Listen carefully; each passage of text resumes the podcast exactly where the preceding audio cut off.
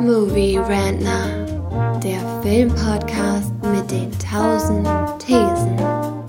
Wir haben zu allem eine Meinung, aber nie die gleiche.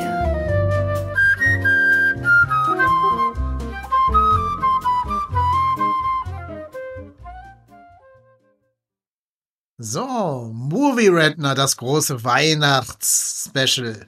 Wir haben uns gedacht, liebe Hörerinnen und Hörer, wir können euch doch nicht in die Weihnachtsferien entlassen, ohne euch ein kleines Präsent unter den Weihnachtsbaum zu legen.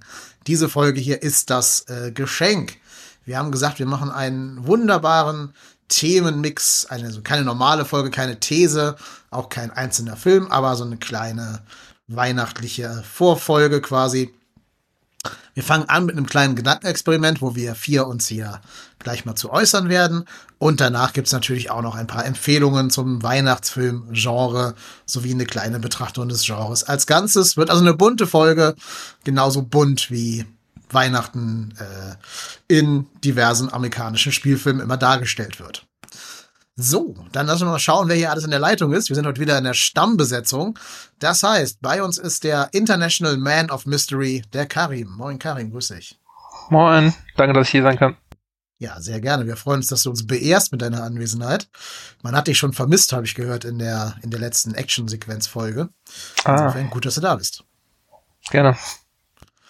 Und dann ist er da, der Da Vinci von Instagram, der Carsten. Warte, ich hab gerade einen Nachflash. Warte, ich mach mal, ich mach mal weiter, mach nächsten. Also er ist da, er sammelt sich gerade noch, er sortiert sich noch. Genau. Und äh, dann haben wir unseren eigenen Murtalk auch noch hier, der aber gar nicht weiß, auf was ich gerade anspiele, weil er den Film nicht gesehen hat. Der Asmus ist da. Ja, genau, das war, das war Lisa Weppen-Anspielung schon wieder, ne? Habe ich nicht Ganz gesehen. genau. Oder, oder How I Met Your Mother. Geht auch. I, How I Met Your Mother habe ich gesehen, aber ich find's scheiße. Ja, da können wir auch eine Folge drüber machen. Ne? Eine der am schlechtesten gealterten Serien. Mit Doogie. Hauser, ey, es ist Doogie Hauser, Alter. Doogie Hauser, genau. Und Willow aus Buffy. Stimmt, ja. So, aber Ja, jetzt werde ich ja. mal den Hörerinnen und Hörern hier erklären, was wir heute vorhaben. Und zwar habe ich für euch ein Gedankenexperiment mitgebracht. Ist Darf jetzt ich- noch nicht weihnachtlich. Entschuldigung. Darf ich vorher noch erklären, warum ich kurz den Lachflash hatte? Ja, bitte, Ja, bitte. bitte, bitte. Deine Einführung, die war, ich glaube, du hast den Faden bei deiner Einführung so ein bisschen verloren, wo es auf einmal bunt wurde, sprichwörtlich. mit, mit, mit bunten Filmen und sowas. Das fand ich schon, ja, ich weiß nicht. Fand ich sehr amüsant. Ja, Mann. Ich war auch der Einzige, der gelacht hat mittlerweile, aber Ja. Ich habe gesagt, so bunt wie Weihnachten in amerikanischen Spielfilmen dargestellt wird. ist ja nicht immer so bunt. Ich hätte jetzt nämlich zum Beispiel Tim Burton empfohlen, aber okay. Ja, ja, gut. Ne? Ich, ich dachte jetzt an sowas wie Kevin oder so. Ja, ja. Ja. Aber so bunt ist Weihnachten bei mir auch nicht mehr, aber, schon, aber das ist ein anderes Thema. Man wird ja auch älter, ne? Ja, genau. Nee, aber Okay. jetzt mal zu unserem Gedankenexperiment. Und zwar habe ich jetzt für euch folgende Aufgabe mitgebracht und für mich selber natürlich auch. Wir stellen uns Folgendes vor. Da darf auch jeder Hörer und jede Hörerin mal mit überlegen, was er oder sie da antworten würde. Ähm, ihr werdet jetzt von irgendeiner böswilligen Gottheit auf eine einsame Insel gesnappt. Also, ne, ihr wacht auf dieser Insel auf, habt keine Chance, da jemals wieder runterzukommen, müsst den Rest eures Lebens auf dieser Insel verbringen. Zum Glück gibt es auf der Insel ein Heimkino. Ne? Also ihr habt die Möglichkeit, dort Filme zu schauen, sonst aber kein anderes Entertainment. Also es gibt kein Radio, es gibt keine Bücher, keine Comics, keine Hula-Hoop-Tänzerinnen, einfach nur ein Heimkino. Und weil die Gottheit eben grausam ist, stellt sie euch eine Kiste hin und in dieser Kiste sind ausschließlich Filme eines einzigen Regisseurs oder einer einzigen Regisseurin. Und ihr müsst für den Rest eures Lebens nur Filme von demselben Regisseur oder derselben Regisseurin gucken. Welcher Regisseur, welche Regisseurin wäre das? Dazu ein paar erklärende Worte. Es zählen nur Filme, wo die Person Regie geführt hat. Also nicht Filme, die die Person auch produziert hat. Ne? Also zum Beispiel, es würden dann bei James Cameron nur die Filme zählen, wo er selber im Regiestuhl saß und nicht die, die Bigelow-Sachen, die er vielleicht, ähm, die er vielleicht produziert hat oder Dark Fate oder so. Das alles nicht. Sondern nur die Sachen, wo er wirklich selber den Director Credit vielleicht äh, ausgehend von IMDb hat. Ähm, genau. Man darf also nicht irgendwie cheaten, ne? also nicht, wenn er da irgendwie so eine Szene mal gedreht hat oder so. Nein, es geht um den Director Credit im Film. So, und dann ist natürlich die Frage, nimmt man da jetzt seinen Lieblingsregisseur oder sagt man, ich habe andere Überlegungen, weil ich muss ja den Rest meines Lebens immer die Filme von diesem einen Regisseur gucken. Da gibt's ja vielleicht Überlegungen, die über das reine Lieblingsregisseur sein hinausgeht, wenn man vielleicht nicht immer Bock hat, bei so Regisseuren, die vielleicht nur Horrorfilme gemacht haben, dass man immer nur Horrorfilme gucken müsste, den Rest seines Lebens. Oder vielleicht hat der Lieblingsregisseur gerade mal drei Filme gemacht oder so. Dann müsste man halt mit diesen drei Filmen den Rest seines Lebens auskommen. Deswegen ist das eine Aufgabe, die über das reine Lieblingsregisseur benennen hinausgeht. Habt ihr die Aufgabe verstanden? Ja. Ja. Dann darf Carsten anfangen. Vielleicht der Lachflash inzwischen ja vorbei. Ich habe nämlich, ich hab nämlich ein bisschen Schiss, dass äh, wir jetzt öfters mal denselben Ich, ich glaube das auch, übrigens. Ich glaube auch. Ich Fängt glaube mit nicht. S an? Fängt, fängt er mit S an? Ja, das, das fängt sogar, beide, beide Namen fangen sogar mit S an. Ah, scheiße. Da haben wir ein Problem, glaube ich. Okay, Okay. nö, nö. Ich hab, ja, dann, dann haben wir ein Problem, aber machen wir mal. Machen wir weiter. Ich habe eine kleine Laudatio nämlich vorbereitet, weil ich habe mir nämlich gedacht, ich habe mir schon Gedanken gemacht über die Fragestellung und ich das, bin auch so- angegangen, wie du es jetzt beschrieben hast. Und da habe ich nämlich schon gedacht, okay, wenn ich jetzt auf einer Insel bin und ich müsste bis zum Rest des Lebens nur die äh, Filme gucken oder ich könnte Filme gucken, habe ich zuerst, zum Beispiel zuerst gedacht, Takeshi Miike, dann könnte ich bis zum Rest meines Lebens Filme gucken, der berüchtigte Vielfilmemacher. Aber ich glaube, dann würde ich auch depressiv werden im- anschließend. Und dann habe ich mir auch gedacht, okay, die, die meine Lieblingsregisseure, halt Fincher und, und Tarantino, haben jetzt nicht so wahnsinnig viel gemacht und deren Werk ist auch recht übersch äh, recht äh, also sie haben halt ihren Stil und äh, sie haben halt ihre Themen und so und das wird natürlich auf Dauer auch langweilig werden. Deswegen habe ich mir den Regisseur ausgesucht, der mich seit frühester Kindheit äh, auch für Film sozialisiert hat und unter den, ohne den ich hier wahrscheinlich gar nicht sprechen würde. Jetzt an dieser Stelle. Obwohl er jetzt nicht mein Lieblingsregisseur ist und auch nicht nur Meisterwerke gemacht hat. Aber fast jeder Film hat immer so, so einen gewissen Aspekt, der fürs Kino immer wegweisend war. Und da ist niemand anders als Steven Spielberg. Ich gebe es zu, ich habe ihn auch genommen. Ich auch. Ja. Das war genau meine Überlegung. Dieses, wenn ich immer nur Tarantino gucke, dann habe ich halt Gewalt-Overload irgendwann. Und bei Spielberg hast du halt, da hast du ein Drama, du hast irgendeine Romantic Comedy, alles. Der hat einfach alles mal gemacht. Und da kann man für jede Stimmung einen Film auswählen. Das wird doch eine kurze Folge. Nee, finde ich überhaupt nicht, weil das ähm, gibt uns, glaube ich, eine gute Gelegenheit, einfach mal das Gesamtwerk von Steven Spielberg zu huldigen. Der Mann ist ja gerade 75 geworden. Von Steven Spielberg und Martin Scorsese nehme ich an. Ich glaube, Scorsese kommt jetzt von unten wahrscheinlich, ne? Mal schauen, was Karin für einen Arthouse-Direktor sich ausgesucht hat. Ich äh, lache im Mute. Äh, Nein, ich fand's ganz gut, ähm, dass ihr bei alles Spielberg genommen hat. Ich habe auch kurz mit dem Gedanken gespielt. Äh, ich hatte auch erst überlegt, äh, offensichtlich Scorsese zu nennen oder ähm, vielleicht sogar Ridley Scott. Aber ich bin dann äh, doch noch auf Joss Whedon gekommen, weil er halt alle meine Lieblingsserien gemacht hat. Ich mir dachte, gut, ähm, gucke ich halt Serien. Äh, das ist natürlich clever. An Serien habe ich überhaupt nicht gedacht. Das wäre wär natürlich noch was gewesen. Aber streng genommen darfst du auch nur die Folgen gucken, wo er Regie geführt hat. Ne? Also Showrunner alleine erfüllt die Aufgabe noch nicht. Hm. aber, zum Aufklären, das wären Buffy und Firefly, oder was? Buffy, Firefly, Angel, Dollhouse, Angel Genau. Dollhouse habe ich noch nie. gehört. Genau. Firefly, genau. Ja, Ähm, wobei, äh, zum Beispiel bei Angel hat er am Ende sehr wenig mit zu tun gehabt. Das war dann immer in den Händen von anderen Leuten. Aber es dürften ja immer nur die, die Folgen zählen, wo er wirklich im Regiestuhl saß. Ja, der hat schon, der hat schon eine Menge Folgen, ähm, auch die besten wahrscheinlich gemacht. Ja, habe ich gerade nachgeguckt. Von Buffy hat er 22 Folgen gemacht. Hm. Ja, unter anderem die sehr gute Folge The Body aus Staffel 5. Aber wir machen ja immer eine Buffy-Folge irgendwann. Ja. So, und dann habe ich noch überlegt, ähm, sollte halt so ein äh, Nazi dazwischen grätschen und sagen, nur die Folgen, die er directed hat, dann äh, würde ich dann eventuell sowas wie äh, Woody Allen äh, nehmen, weil er halt hunderte Filme gemacht hat. Das sind alles Komödien, glaube ich, größtenteils. Es gibt aber auch so ein paar Dramen. Ähm, und ja, es ist bei mir ein Draw zwischen Scorsese und Woody Allen und Ridley Scott. Wenn ich mich jetzt entscheiden müsste, würde ich sagen Scott. Ridley Scott. Ja, den hätte ich nämlich auch auf dem Plan. Wobei ich sogar finde, dass Scorsese ähm, noch mehr Bandbreite drin hat. Das ist richtig, genau, deswegen habe ich ihn auch genommen. Also er hat halt, Scorsese mehr als Ridley? Ja, er hat halt alle möglichen Genre irgendwie durch, glaube ich, und ähm, hat Musicals, Dramen, Horrorfilme, äh, Der jemals ein Sci-Fi-Movie gemacht?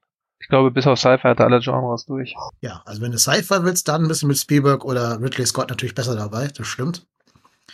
Aber ich finde, wir haben auch noch gar nicht ähm, gründlich genug begründet, warum wir alle drei Spielberg genommen haben. Ähm, ich, ich halte einfach mal ein Plädoyer für den Mann. Er ist, glaube ich, auch nicht wirklich jemand, wo man sagt, das ist der Lieblingsregisseur von, von vielen Leuten.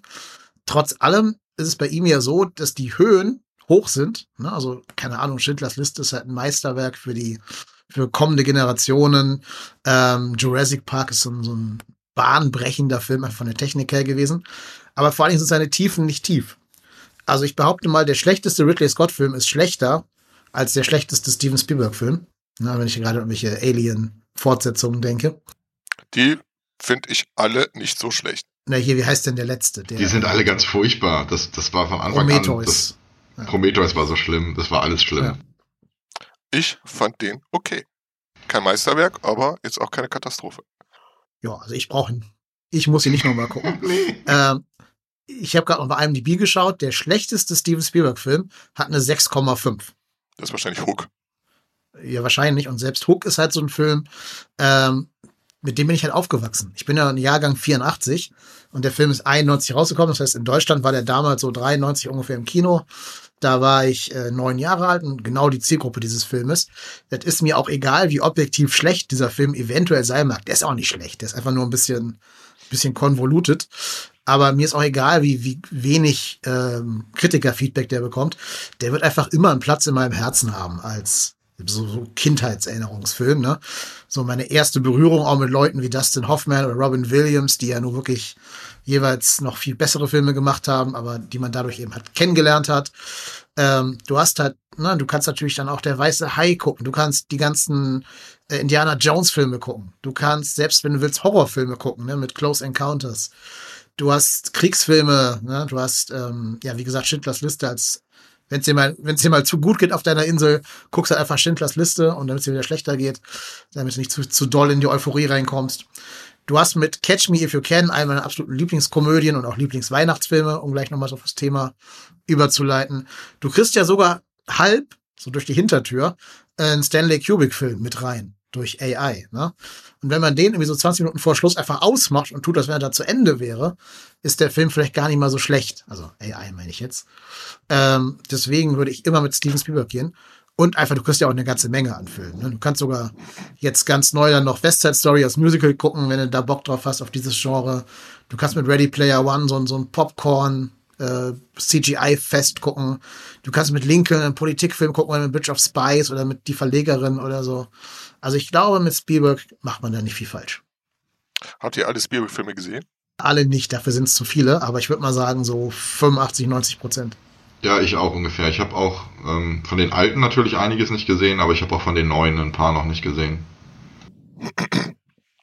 Ich muss zugeben, also ich hatte Spielberg für einen technisch sehr äh, versierten Regisseur. Ich mag seine Bildsprache und sowas, alleine wie der die Kamera führt. Das war schon, sein erster Film war ja Amblin.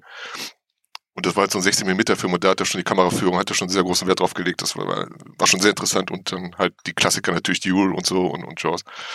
Ich muss aber auch zugeben, ähm, ich bin sehr spät an E.T. angekommen und der gefiel mir gar nicht. Also ich glaube, ich habe den mit Mitte 20 oder fast Anfang 30 zum ersten Mal gesehen und äh, da bin ich gar nicht reingekommen. Zu meinem eigenen Erstaunen. Ja, ich habe E.T. als Kind im Kino gesehen und das war halt voll im Hype drinne. Ich weiß noch, wie ein Freund, ein Schulfreund von mir damals meinte, er will, er will sich von seiner Oma zum, zum Fasching ein E.T.-Kostüm machen. Und ich dachte schon, das ist völlig unrealistisch. Aber ja, ich habe eins meiner ersten Filmerlebnisse habe ich mit äh, Spielberg gehabt. Das war mit Duel. Den habe ich als Kind zufällig im Fernsehen gesehen. Und ich glaube, das war das erste Mal, dass ich Film richtig wahrgenommen habe. Als irgendwie ein krasses Medium. Da würde ich sogar fast mit einsteigen. Also ich, Duel habe ich auch sehr früh gesehen, aber ich glaube, der, der mich wirklich geprägt hat für so ein für, für Horrorgenre, sag ich jetzt mal, weil damals gab es jetzt noch nicht so viel anderes, war zum Beispiel der äh, Weiße Hai, Jaws. Den habe ich damals zum ersten Mal auch im Film gesehen, äh, äh, im, Fernsehen gesehen und ähm, der hat mich schon sehr geprägt. Mehr als zum Beispiel Indiana, Indiana Jones oder sowas, den ich persönlich ein bisschen überschätzt finde, aber jedem das seine. Ich glaube, um mal eure ähm, Gesprächsfäden aufzugreifen, ich glaube, bei E.T. ist halt echt eine Frage, wann man den in seinem Leben gesehen hat. Also ich glaube, dass du ihn als, als zynischer mit 30er natürlich anders wahrnehmen wirst als als Kind. Ich wollte mich ja, ich habe mich darauf eingelassen, ich wollte den gut finden. Wahrscheinlich war das der falsche Ansatz. Man muss ja mit meiner Mindset dran, das stimmt, ja. ja. Vielleicht ist da einfach auch zu viel Erwartungshaltung dran, weil jeder Ja, ja, immer sagt. E.T. ist so der Film irgendwie schlechthin für Kinder und so, der, Steven Spielberg-Film, der einem vielleicht so mit als erstes einfallen würde. Ähm, also vielleicht deshalb. Ja, E.T. ist halt sehr schmalzig. Ich habe in, in meiner, in einem von meinen Reviews habe ich auch geschrieben, dass äh, Begegnung der dritten Art eigentlich der bessere Science-Fiction-Alien-Film von Spielberg ist, finde ich. Der ist zwar ein bisschen zu kurz eigentlich, Begegnung der dritten Art, obwohl er ja schon irgendwie drei Stunden ist oder so. Aber das ist der, der ist halt weniger kitschig und naiv als E.T. Ich glaube nicht mal, dass er naiv ist. Der ist halt äh, romantisierend, aber das ist Spielberg, das ist Spielbergs generelles Problem. Na, was ich halt eine wirklich große Leistung von E.T. finde, ich habe den auch erst spät in meinem Leben gesehen. Ich würde sagen, ich habe den vor fünf Jahren das erste Mal am Stück von vorne bis hinten gesehen. Ähm, Im Kino auch übrigens in London. Und was er als Leistung hat, das haben, das haben auch viele Steven Spielberg-Filme, wenn man drüber nachdenkt. Du glaubst halt, dass diese Puppe echt ist. Also du kaufst denen ab, dass da halt ein Alien in der Küche steht und gerade den Kühlschrank da verwüstet. Ähm, das ist der Unterschied zwischen guten Filmen. Da schaffen halt auch diese guten Muppet-Filme, da schaffen die guten Frank Oz Puppenspielereien. Ähm, und schlechte Filme schaffen das eben nicht, dass du diese Puppe für, für bare Münze nimmst oder jetzt irgendwelche Computereffekte oder so. Und da ist, glaube ich, Spielberg der Meister drin, dass du das, was auf dem Bildschirm du siehst, du als wahr annimmst. Also ich glaube halt auch, E.T. war so ein bisschen quasi die Vorform von Jurassic Park. Wenn es darum geht, dass du Figuren oder Animatronics als, als real, als echt, als Gefahr oder als Kompagnon in dem Fall wahrnimmst. Ich glaube, der hat einfach mit einer guten Idee einen Nerv getroffen. Und dann das halt so, ein- dass sie äh, ein paar Kinder ein Alien bei sich aufnehmen. Das ist eine hervorragende Idee für, ein- für, für ein Skript. Ich glaube, was E.T. so besonders macht, ist einfach die Umsetzung. Ähm, irgendwie einen Alien zu beherbergen. Ich glaube nicht, dass die Prämisse das ausmacht, was äh, Spielberg so genial macht, in sowohl in E.T. als auch in Begegnung der dritten Art, einfach dieses Familienleben darzustellen und diese unglaublich guten Kinderschauspieler ähm, zu casten und diese ganze chaotische Dynamik von echten Kindern darzustellen. Ich glaube, das kann keiner so gut wie Spielberg. Ja, vor allem, was du meintest mit echt, die, die Familien in Spielberg-Filmen, beziehungsweise auch Filmen, wo er nur mit bei war, zum Beispiel in äh, Poltergeist, die Familien sind immer total realistisch. Also, ich, die, das ist jetzt nicht Spielberg, aber die Szene in Poltergeist, wo die Eltern im Schlafzimmer sind und da kiffen und Sex haben. Und das ist einfach so total echt und realistisch. Gerüchten zufolge ist es schon ein Spielberg, ne? Ja, aber unserer Definition halt nicht. Also, Oder auch wenn die da am Frühstücken sind, am Frühstückstisch und die ganzen Kinder drehen da durch. Das ist in E.T. oder in, auch bei Begegnung der dritten Art und der eine holt einen Plastik-Baseballschläger raus im Hintergrund und, und verprügelt den anderen und irgendwie Cornflakes fliegt durch die Gegend. Das passiert einfach so nebenbei. Das ist halt so ultra real und ähm, chaotisch und irgendwie wirkt fast schon ungeplant, aber natürlich ist das geplant. Und ähm, der legt da eine Menge Wert drauf. Ja, gerade ähm, E.T. hat mich auch geprägt. Da gibt's ja die Szene, wie, die, wie der große Bruder mit seinen Kumpels da irgendwie Dungeons and Dragons spielt oder irgendwas ähnliches. Und das war auch mein erster Kontakt mit sowas, dass ich das erste Mal gesehen habe, es gibt solche Spiele und wie man die spielt. Und das wird ja auch völlig unkommentiert einfach gemacht. Die sitzen da, machen irgendwas Unverständliches. Elliot fragt, ob er auch mitmachen kann. Und dann sagt sein Bruder hier, du musst den Spielmeister fragen. Und dann sagt er, ja, er schafft dir einen Charakter. Und wenn man keine Ahnung von Rollenspielen hat, rafft man überhaupt nicht, was da passiert. Das schmeißt einen in diese Situation, ohne was zu klären. So wie das zum Beispiel auch bei Star Wars ist, wo ja das Universum nicht erklärt wird. Und gerade deswegen wirkt das so gut. Spielberg kann halt Family Entertainment. Ist ja auch äh, bezeichnet als zeitgleich in dem Jahr. Kann man noch einen Alien-Film, wo auch sich ein Alien eine Familie gesucht hat, aber halt äh, nicht so willkommen wurde. Alf? Und das war von, äh, nee, von Carpenter. The Thing. Oh, ach so. Da war, ja, da war ja ein vollkommener Flop, weil er halt zu düster war und äh, Ja, das stimmt. Ja, Guter das, Vergleich. Ja. Guter Vergleich. im Grunde nichts anderes. Ja. so einen Tentakelhaufen Erwachsene. habe ich auch in meinem Schlafzimmerschrank. The, Thing ist im Grunde nichts anderes als E.T. E.T. für Erwachsene ist Wenn das weiterdenkt. einfach. Nur nicht bekommen. Hervorragend. Also, The Thing. Und es findet zu Hause in diversen Menschen. Also Aber gerade was ihr zum Thema Familie gesagt habt, da will ich jetzt doch mal eine Lanze äh, für Hook brechen. Hook wird ja immer so ein bisschen ja, von Filmkritikern belächelt, würde ich mal sagen. IMDb-Wertung 6,8, wenn man das als, als Referenz heranziehen will. Ähm, und ich habe schon mal gesagt, dass der mich so geprägt hat, weil ich den einfach als 7, 8, 9-jähriger Junge gesehen habe. Aber auch, weil der meine Familienwirklichkeit zu 100 Prozent getroffen hat. Damals jedenfalls. Also dieser, dieser Vater, der halt eben von ähm, Robin Williams gespielt wird, der sich ja später dann als, als äh, Peter Pan herausstellt, äh, das hätte halt eins zu eins mein Vater sein können. Ne? Der war auch mhm. zeitlich einfach nie so wirklich in der Lage, sich wegen seines Berufes auf die Familie einzulassen äh, was man natürlich heute alles versteht. Also heute ist ja klar, der muss ja gucken, dass das Geld rankommt. Ne? Das waren die 80er, da ist Mama halt nicht arbeiten gegangen und dann liegt halt die ganze Last bei Papa. Dass er dann halt nicht so oft da ist und nicht so oft verfügbar ist, ist halt vollkommen klar, jetzt rückblickend. Aber damals als Kind war das eben immer so, ja, ne, der Platz am Esstisch war leer, wo Papa sitzt, weil er beruflich oft über Nacht weg war und so. Ähm, und das hat mich halt damals als Kind total abgeholt und bietet dir dann als Kind diese Eskapismus-Fantasie, äh, dass du halt in dieses Nimmerland gehst und mit den, mit den Lost Boys da abhängst, wo der Vater wieder zum Kind wird. Also wo der Vater wieder seine, seine kapitalistischen Ansätze vergessen kann und einfach sich nochmal aufs Kind sein konzentrieren kann. Das hat mich damals zumindest emotional als Kind, ohne dass ich es hätte verbalisieren können, total abgeholt.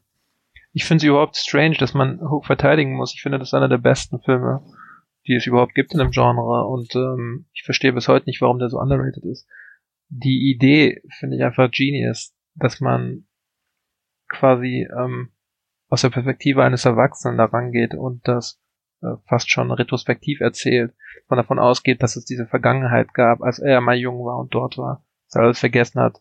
Das ist ziemlich mutig und äh, absolut genius, ähm, dass sie quasi mit äh, dem Vorwissen von Peter Pan arbeiten, ohne es so richtig zu erklären erst und äh, erst quasi so von hinten aufblättern, was da eigentlich los ist und ähm, wer der Dad ist und, ähm, wie er quasi diese, diese Dinge verloren hat. Und das finde ich absolut äh, einzigartig. Darf ich dazu sagen, warum ich ihn bis heute nicht gesehen habe? Genau das, was du gesagt hast, ist der Aspekt, der mich am meisten interessieren würde bei einem Film. Aber am Ende sehe ich ja dann doch ein, ein Rudel Kinder auf einem Piratenschiff. Und äh, für mich sieht das aus wie so ein großer Spielplatz ich weiß nicht, ob ich da genau den gleichen Spaß hätte wie die Kids da beim Drehen. Obwohl ich, wie gesagt, die, was, was Karin gesagt hat mit dem, die, die Prämisse, mit dem, die Idee, dass man Peter Pan, Peter Pan weiterdenkt, finde ich faszinierend. Deswegen will ich mir den so nochmal ansehen, aber also größtenteils ist das dann doch wieder so ein Spektakel für Kinder. Da wurde es jedenfalls so vermarktet damals für mein Empfinden. Und ich war damals ein bisschen älter. Ja, ich weiß nicht, ob der wirklich ein Film ist, den man jetzt ohne Kinder einfach so gucken und komplett genießen kann, wie wenn man Kinder hat. Hm. Aber dieser Spielplatz ist natürlich, ist natürlich auch ein Gegenentwurf. Ne? Also du hast am Anfang halt diese reale Welt. Ich glaube, das ist sogar in London, weiß ich jetzt gerade gar nicht, wo das, wo das echte Leben spielt. Und diese ganze Nimmerland Lost Boys Geschichte ist eben der Gegenentwurf dazu. Aber du hast natürlich damit auch Hook als Bedrohung von Nimmerland. Und Hook ist ja auch der, der dann versucht, den Sohn von Robin Williams abzuwerben sozusagen und den zu so einem Piraten zu machen. Also von einem Lost Boy zu einem Piraten.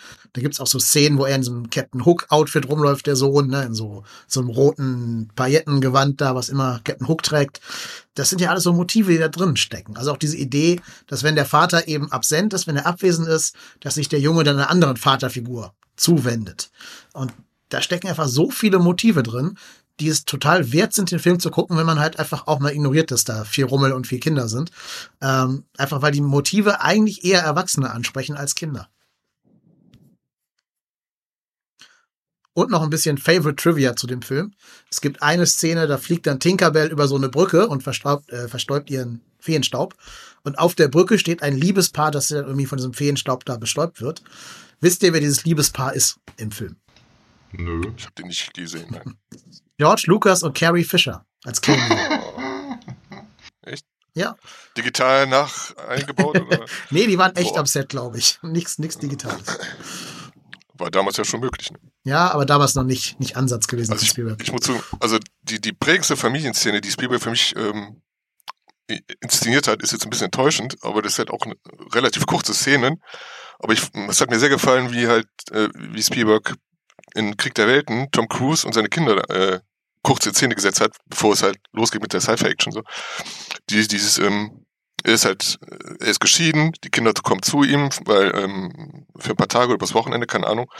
Und ich fand das sehr bezeichnend, wie er halt mit seinem Sohn Baseball spielt wo sich dann halt, wo man merkt, er ist nicht mehr so ein Sohn, es sind jetzt andere Geschmäcker sind aufgetreten, es gibt äh, Konfrontationen zwischen Sohn und ähm, Vater, wenn es jetzt auch nur der Baseballclub ist, aber dann auch die, die Inszenierung, dass er sich dann halt abwendet und es endet mit einer zersplitterten Scheibe, fand ich damals hervorragend umgesetzt. So ist jetzt kein großes Gespräch, aber dann wurde alles gesagt, es hatte Action und sowas und war halt Spielberg.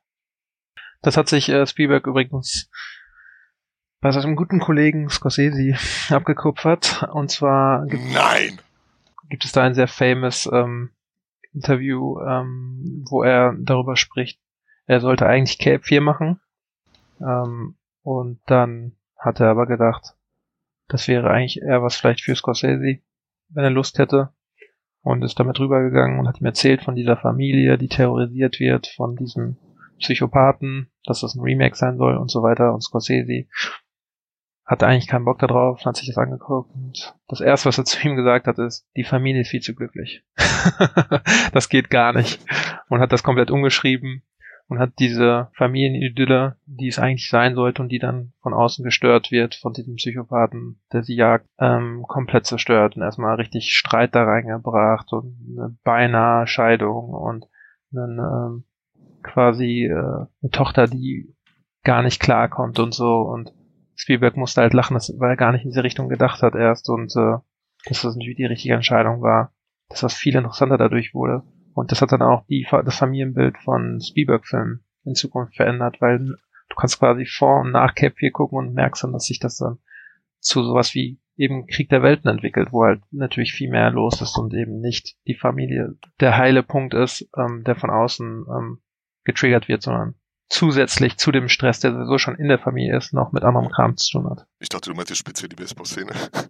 Ja schon gehört. Wobei ich ja argumentieren würde, dass selbst so ein eigentlicher knallharter Kriegsfilm, ähm, wie nämlich Saving Private Ryan, also der Soldat James Ryan, selbst das ist im Kern ein Familienfilm. Weil die machen ja diese ganze Mission nur, damit die Mutter nicht auch noch ihr drittes Kind verliert, damit Private Ryan zu Hause zur Mutti gehen kann.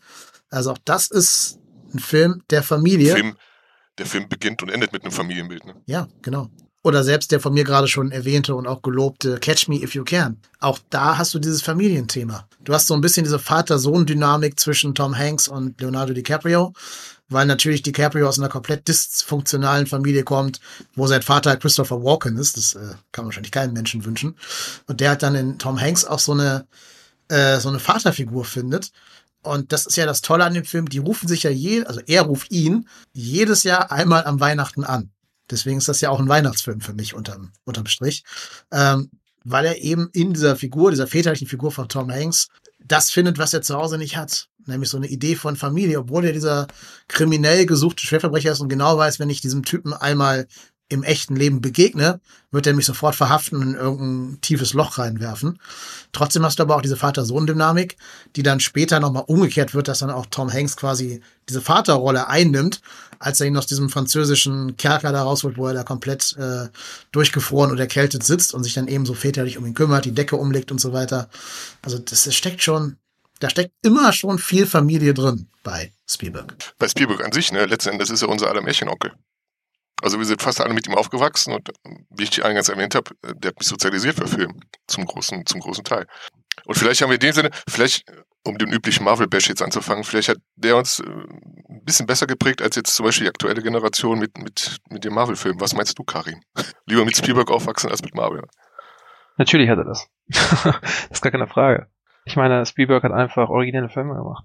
Klar hat er sich auch irgendwie Kram abgekupfert, genau wie es George Lucas auch gemacht hat, aber immerhin eine eigene Handschrift, hat eine eigene Idee, hat quasi circa 10 bis 15 Filme rausgeholt, wo er halt einfach sein eigenes Ding mitgemacht hat und ähm, verschiedene Dinge thematisiert hat, verschiedene Stile ausprobiert hat. Ähm, ist gar kein Vergleich zu Marvel oder irgendwas anderem, was heute gemacht wird.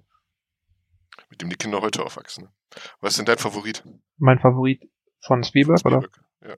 Also E.T. finde ich auf jeden Fall fantastisch und äh, finde ich einer der drei, vier besten Coming-of-Age-Kinderfilme, die es gibt. Ich äh, halte E.T. und Goonies und ähm, Die unendliche Geschichte, das war das. Diese drei finde ich halt einfach genius. Unendliche Geschichte, okay, das ist noch ein Thema für sich, glaube ich. Also das sind, das sind für mich immer die drei. Ich habe ja auch Neffen, mit denen ich hin und wieder Filme gucke und ich muss auch sagen, glaube ich, dass diese drei Filme, glaube ich, am speziellsten waren oder am magischsten und ähm, nicht am besten gemacht, habe ich das Gefühl. Und E.T. ist auf jeden Fall meiner Meinung nach ein genialer Film. Auch wenn ich äh, Begegnung der dritten Art auch absolut brillant finde.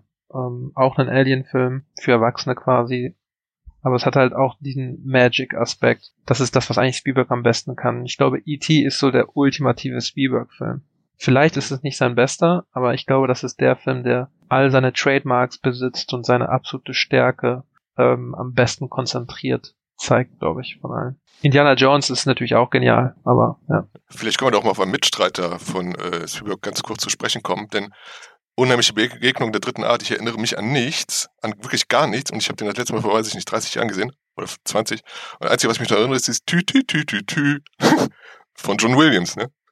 der wahrscheinlich auch, auch einige ikonische Soundtracks für den Spielberg gemacht hat und wahrscheinlich auch nicht unmaßgeblich daran beteiligt war an seinem Erfolg, eben mit diesen Soundtracks. Das, das ist aber auch eine brillante Idee, den Soundtrack zum Thema des Filmes zu machen, also wortwörtlich. Wie der weiße Hai, ne? Wollte ich gerade erwähnen. Dass es innerhalb der Geschichte quasi relevant ist, dass die Musik einen, ähm, einen Effekt hat auf die Story und ähm, hm. quasi absolut, ja, ikonisch dadurch geworden ist, durch diese finale Szene, auf jeden Fall. Es gibt ja auch den, äh, was, was Spielberg mal erzählt hat, dass er im, sich von John Williams vorspielen, der Theme von, vom Weißen Hai vorspielen ließ und dann einfach nur dieses Dü-Dün, Dü-Dün. Und äh, Spielberg hätte, hielt das zuerst für einen Witz. Und dann haben sie es halt verwendet und das, nee, das äh, werden wir genauso machen. Genau, das hat dann, glaube ich, auf dem Klavier vorgespielt und, und ja, Spielberg ja. hat es überhaupt nicht gerafft, was das sollte am Anfang. Ja. Ich fand es aber auch rührend, wie er meinte, komisch, was zusammenkriegt, wo er zu John Williams meinte, er bräuchte jetzt, äh, er bräuchte die besten Musiker für Schindlers Liste. Nee, er meinte zu John Williams, ich brauche dich für Schindlers Liste. Und er meinte John Williams, nee, das kann ich nicht machen, also du musst bessere dafür haben. Und äh, Spielberg meinte, ja, die sind aber leider schon alle tot. Und hat John Williams es doch gemacht. So. Und auch nicht schlecht.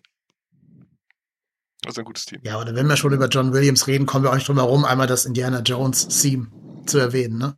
Also noch heute, wenn irgendwo ein Typ irgendwo von einem Stein, von einem Steinfelsen, ja. von Felsbrocken äh, wegläuft oder in so einem. Es kommt regelmäßig vor, dass man vor Felsen wegrennt Eben. und dann kommt immer der Soundtrack aus dem Himmel runtergespielt. Ja, genau. Also es gibt, glaube ich, wenig ikonischere Szenen, äh, Quatsch, äh, Themes als äh, das, was John Williams so alles fabriziert hat. Da kannst du ja auch jetzt, hat jetzt mit Spielberg nur indirekt was zu tun, aber da kannst du ja auch Star Wars mit reinnehmen. Also ich, ich vermute, ohne dass man den Namen, also ich glaube nicht, dass jeder Mensch den Namen John Williams kennt. Ich glaube, die das hören, die haben schon ein bisschen Ahnung von Filmen. Das meine ich gar nicht. Ich meine halt, dass jeder ein John Williams Song oder ein, ein Theme so, kennt, okay.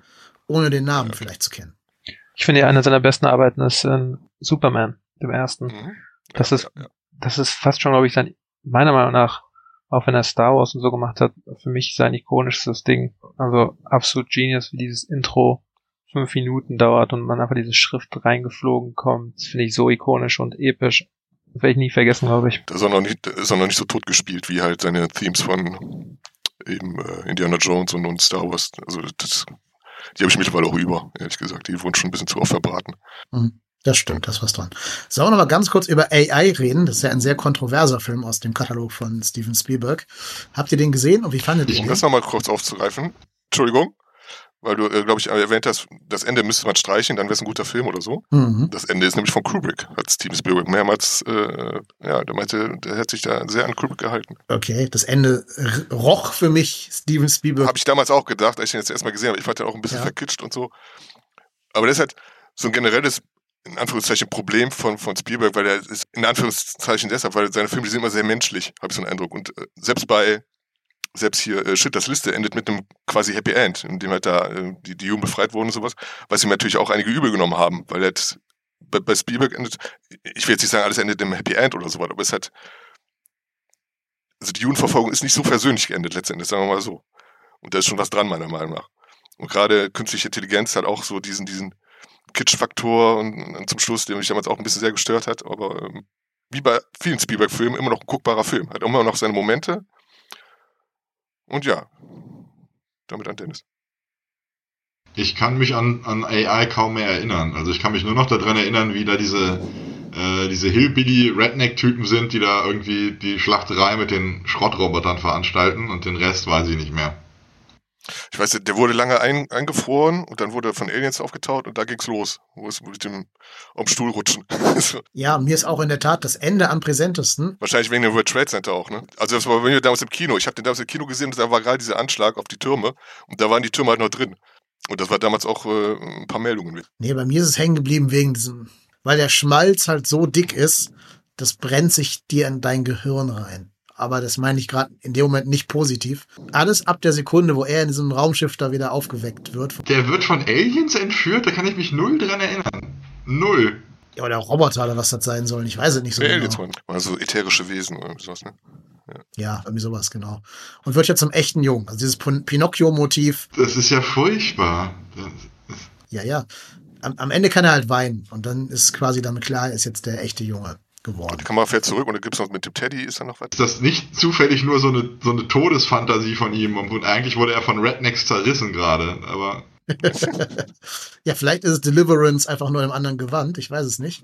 Aber ähm, ich glaube, das ist schon ernst gemeint. Und das fand ich schon, also keine Ahnung, wann ist der Film? 2001 Ja, genau. oder so? Deswegen meinte ich mit dem World Trade Center, das war damals recht aktuell und äh, weil es auch sehr prominent da, war sehr prominent in Szene gesetzt und ähm, da haben sich ein paar Leute daran gestört. Warum auch immer. Ich meine, das, das hat mich damals nicht gezählt. ja, aber dann ging es ja danach los, wo das retuschiert wurde und sowas, aber das ist wieder ein anderes Thema. Nee, aber dieses Ende hat sich mir einfach auf eine sehr, sehr negative Art und Weise in mein Gehirn gefräst. Dabei ist der bis dahin sogar ganz solide. Also diese ganze, diese Blade Runner-eske Welt, in der Mhm. das spielt, ähm, ne, diese ganze, die ganze Sci-Fi-Welt mit den, auch den Liebesrobotern, da von Jude Law gespielt und so, das hat schon was, was einen durchaus ähm, fasziniert erstmal. Ich glaube, die hätten dieses ganze Pinocchio-Motiv einfach nicht so, so heavy-handed machen sollen. Oder ein bisschen vom Skript abweichen, keine Ahnung. Ja. Ich kann mir echt auch nicht vorstellen, wie das Kubrick gedreht haben will, dieses Ende. Also, ähm, wenn er das jetzt noch gemacht hätte zu Lebzeiten, dass das dann wirklich so gelaufen wäre. Aber er meinte, er hat sich da streng ans Skript gehalten. Und, äh, es kann natürlich, kann natürlich eine Behauptung sein, ich weiß es nicht. Aber gerade Kubrick ist ja so der Meister des offenen Endes irgendwie. Ähm, deswegen hätte ich mir da schon gedacht, dass er das vielleicht andeutet irgendwie oder vielleicht wirklich offen lässt, ob es jetzt echt passiert ist oder eine Fantasie oder sowas, aber halt mit weniger. weniger Ich glaube Schmerz. tatsächlich, Kubrick wäre die falsche Person gewesen für AI, ähm, weil Kubrick einfach keine Menschen kann. Der ist überhaupt nicht interessiert an zwischenmenschlichen Kram. Ähm, und Spielberg ist perfekt für das Thema, was bedeutet es, ein Mensch zu sein und, und ähm, Und Familie wieder. und diese ganze, ich sag mal, ähm, ja, diese, dieser Bruch zwischen, also den der Junge halt fühlt, ist genau, da- ist Spielberg genau der Richtige für. Und äh, ich glaube, Kubrick hätte den Fokus auf anderem Kram gelegt. Der wäre visuell irgendwie perfekter gewesen und ähm, beeindruckender wahrscheinlich, obwohl er so auch schon ziemlich beeindruckend ist, meiner Meinung nach. Aber der hätte dann die äh, zwischenmenschlichen Dinge, glaube ich, ein bisschen, äh, wie soll ich sagen, vernachlässigt vielleicht nicht, aber ignoriert oder nicht den Fokus drauf gelegt. Ja, wobei der Kubrick am Ende seiner Karriere ja auch noch ähm, Ice White Shut rausgehauen hat. Das war dann sein Versuch, glaube ich, Menschen darzustellen. Mein gut, ein Problem dieses Films ist natürlich, dass er keinen Menschen gecastet hat, sondern halt Tom Cruise. Ähm, der weiß wahrscheinlich auch noch, wie man Menschen spielt, weil er es als Theaterstück äh, studiert hat, aber nicht, weil er selber einer wäre. Äh, aber zumindest kann man ja vielleicht dem Kubrick, der dem Ende seiner Karriere da noch so ein bisschen Altersmilde unterstellen. Kurz danach hat er dann äh, Minority Report inszeniert. Ein bisschen, eine bisschen grimmigere Version von ähm, als, als Sci-Fi, würde ich sagen.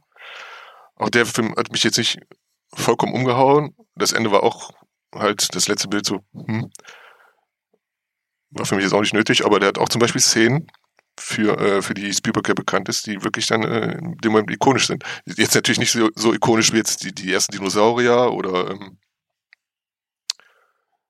ja, der Soldat James Ryan, die, die, die Eröffnung. Da gibt es zum Beispiel eine, eine relativ kurze Szene, wo ähm, Tom Cruise sich in so ein Wasserbad legt, wenn ich mich recht erinnere, um seine Augen zu schonen oder irgendwie sowas. Und dann schickt halt ähm, die, der damalige Polizei schicken halt so, so kleine Roboter los, so, so äh, Drohnen auf, auf wie so Spinnen. Und dann gibt's halt so eine kurze Sequenz, die geht über den das Apartment hinweg, so mit so einem leichten Cyberpunk-Touch, wo die halt dann alle ähm, Inwohner scannen und die kommen dann halt bei ähm, bei Tom Cruise aus, der sich das Auge scannen lassen muss, was gerade operiert wurde. Und das ist eine, das war die erste Szene, wo mir der, der Kameramann erstmal aufgefallen ist. Den Namen habe ich jetzt natürlich nicht parat. Moment. Aber das, das, der ist ja bekannt für seine Überbelichtung, kann man das sagen. Also für, für sehr kontrastreiche Bilder und in der Szene war das sehr, sehr markant. Und äh, da hatte ich dann halt den Herrn Kaminski im, im Blick, mit dem Spielberg später auch noch längere Zeit zusammengearbeitet hat. Oder immer wieder mal. Ne? Ich finde Minority Report fantastisch und ähm, einer der wenigen Filme, der Philip K. Dick auch versteht. Man merkt an Minority Report, dass Spielberg die Quelle, das Buch sehr, sehr gut verstanden hat und die Paranoia und dieses ganze atmosphärische, ähm, diesen, diesen Realitätsverlust, den er auch kriegt. Und das ist etwas, was andere Philip K. Dick Verfilmungen nicht so gut hinkriegen, wie das äh, in Minority Report der Fall ist. Und was die Kamera und so angeht, ähm, ist Spielberg ja eh jemand, der einfach Genius Arbeit leistet und immer ähm, richtig markante kleine One-Takes macht, kleine längere Sequenzen, die super kompliziert sind, aber relativ unauffällig gleichzeitig manchmal. Es ist schon echt spektakulär. Das ist so ein bisschen so wie bei Scorsese auch, dass da so kleine zwei Minuten oder drei Minuten einfach stattfinden, wo, wenn man nicht drauf achtet, man das gar nicht richtig bemerkt, dass das jetzt längere Takes sind, sondern dass man irgendwann einfach, warte mal, wo war eigentlich der Schnitt? dass das quasi nachträglich erst auffällt. Und äh, dann kann man zurückspulen und sehen, was da eigentlich alles passiert ist gerade. Und das ist einfach sehr komplizierte Arbeit. Ist. Und Minority Report finde ich sehr stark. Gerade auch bei zum Beispiel bei Krieg der Welten, da gibt es ja die Eröffnungsszene, wo es losbricht mit der Action.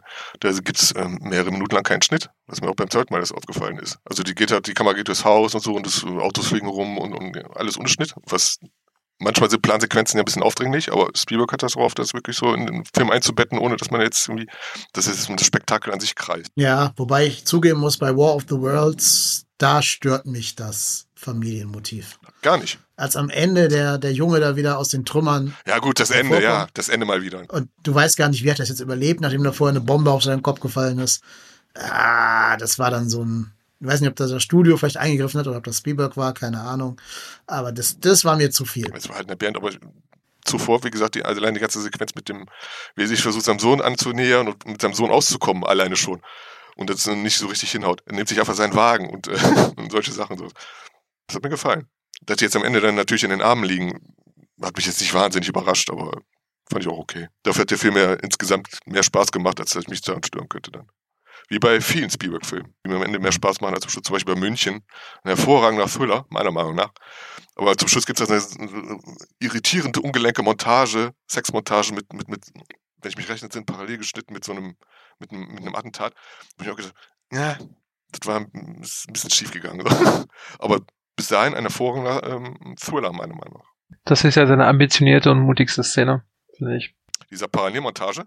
Ja. Soweit ist, glaube ich, äh, Spielberg, Spielberg noch nie gegangen. Das ist quasi Neuland für ihn. Ähm, ähnlich wie das auch Neuland für ihn war, als er äh, Schindlers Liste gemacht hat. Ich glaube, bis zu dem Zeitpunkt hieß es in seiner Karriere, dass er noch nicht erwachsen geworden ist und ähm, dass man sich halt fragt, äh, ob er denn auch irgendwie sowas machen könnte, was irgendwie ernster ist oder ähm, quasi ähm, ja naturalistischer. Und dann kam halt das quasi fast schon als Reaktion, dass er sich diesem ernsthaften Thema gewidmet hat. Deswegen finde ich das mal ganz äh, interessant, wenn ausgerechnet ähm, Spielberg halt auf so eine ja, vielleicht etwas realere ähm, Sequenz wie, wie eben in München äh, stößt. Ja, aber der hat jetzt nicht nur Kinderfilme gemacht vorher, der hat ja auch die Farbe Lila gemacht für Schindlers Liste und das Reich der Sonne und so. Das waren auch schon äh, ja, genau. Ambitionen, ja. als ernsthafter Filmemacher wahrgenommen zu werden. Aber das äh, mit ähm, so da, äh, Schindlers Liste hat er natürlich zu sich gefunden. So. Allein wegen seiner Identität war natürlich für ihn ein sehr wichtiger Film. Und für ihn vollkommen zu Recht auch ein Meisterwerk. Also da hat er sich meiner Meinung nach auch so ein bisschen befreit, hatte ich so einen Eindruck. Also seit ab da wurden seine Filme auch so ein bisschen, bisschen mutiger, hast du recht, und auch äh, grimmiger, habe ich den Eindruck. Also äh, ist nicht mehr so, dass er dann, also die, die Kinderfilme, jetzt in Anführungszeichen, die, die äh, heiteren Filme, die sind ein bisschen in Vergessenheit geraten. Da kann man wirklich Army Star, Jurassic Park und äh, Soldat James Ryan. Man hört es ja auch ein bisschen am Namen schon, ne? Spielberg ist, ist ja selber ein, ein Jude, Steven Spielberg, und hat natürlich da auch ganz viel seiner eigenen Vergangenheit, seiner eigenen Identität mit reingebracht. Hat er für mich auch schon in einem anderen Film gemacht, den er nicht selber Regie geführt hat, wo er aber Produzent war. Äh, klingt jetzt erstmal albern, aber wenn man darüber nachdenkt, ist das ein sehr bewegender Film. Feivel der Mauswanderer, An American Tale auf Englisch, ist eigentlich ein Film über Juden in der Diaspora. Ne, die ganzen ja. Mäuse sind jüdische, also russische Juden, die halt eben in Amerika ähm, in die Diaspora gehen und dann dort die Familie verlieren. Also wieder dieses Familienmotiv, auch wenn es jetzt nicht von ihm selber Regie geführt wurde. Aber du hast auch ganz viel von dieser jüdischen Identität schon bei Feivel drin.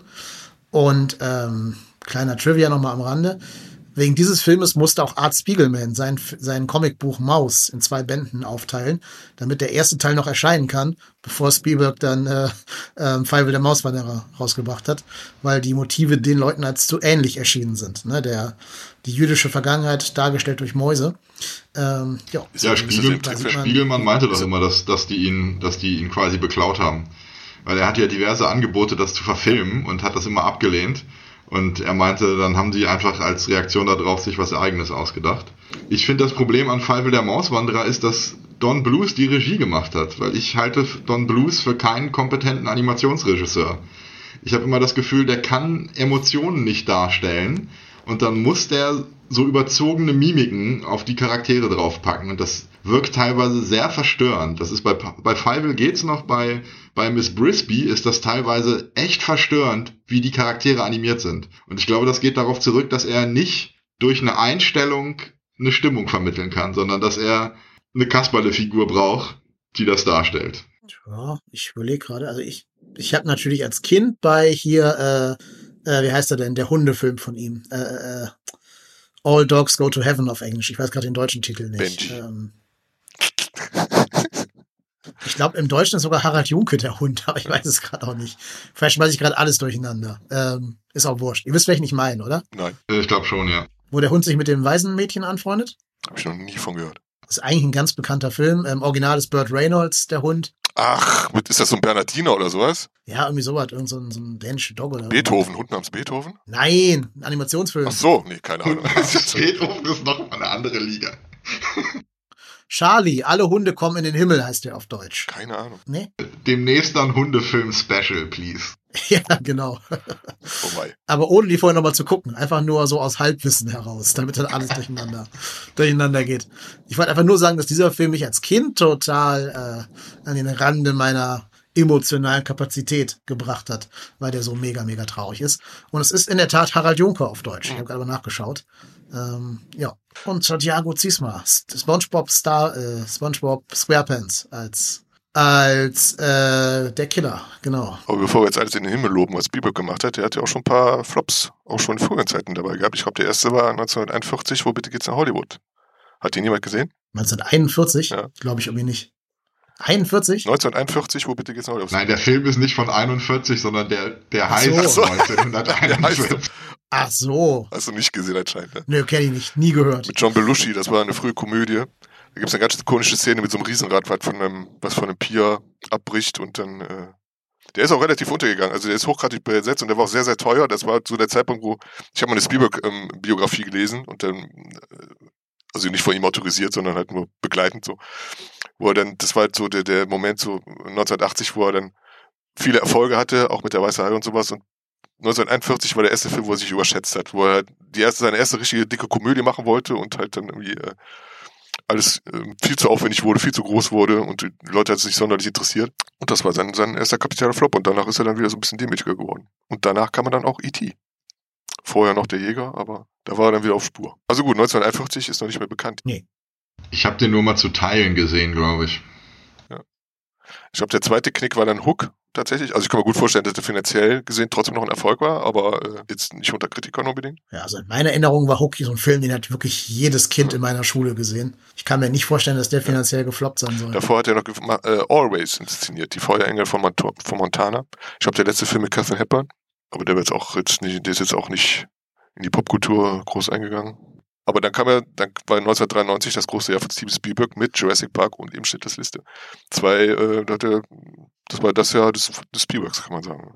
Genau, ich meine, er wird auch direkt nach der Post, also direkt am letzten Drehtag von Jurassic Park an das Set von Schindlers Liste äh, geflogen, was wahrscheinlich auch eine sehr harte Umstellung sein muss von so einem Dinosaurier-Horror-Survival-Ding zu einem Film über den über die, die Shoah zu kommen. In der Doku haben sie geschrieben, er hätte halt ähm, Schindlers Liste gedreht und die Post-Production mit irgendwie super sündhaft teurer, damals sündhaft teurer Satellitenverbindungen halt überwacht am, am PC.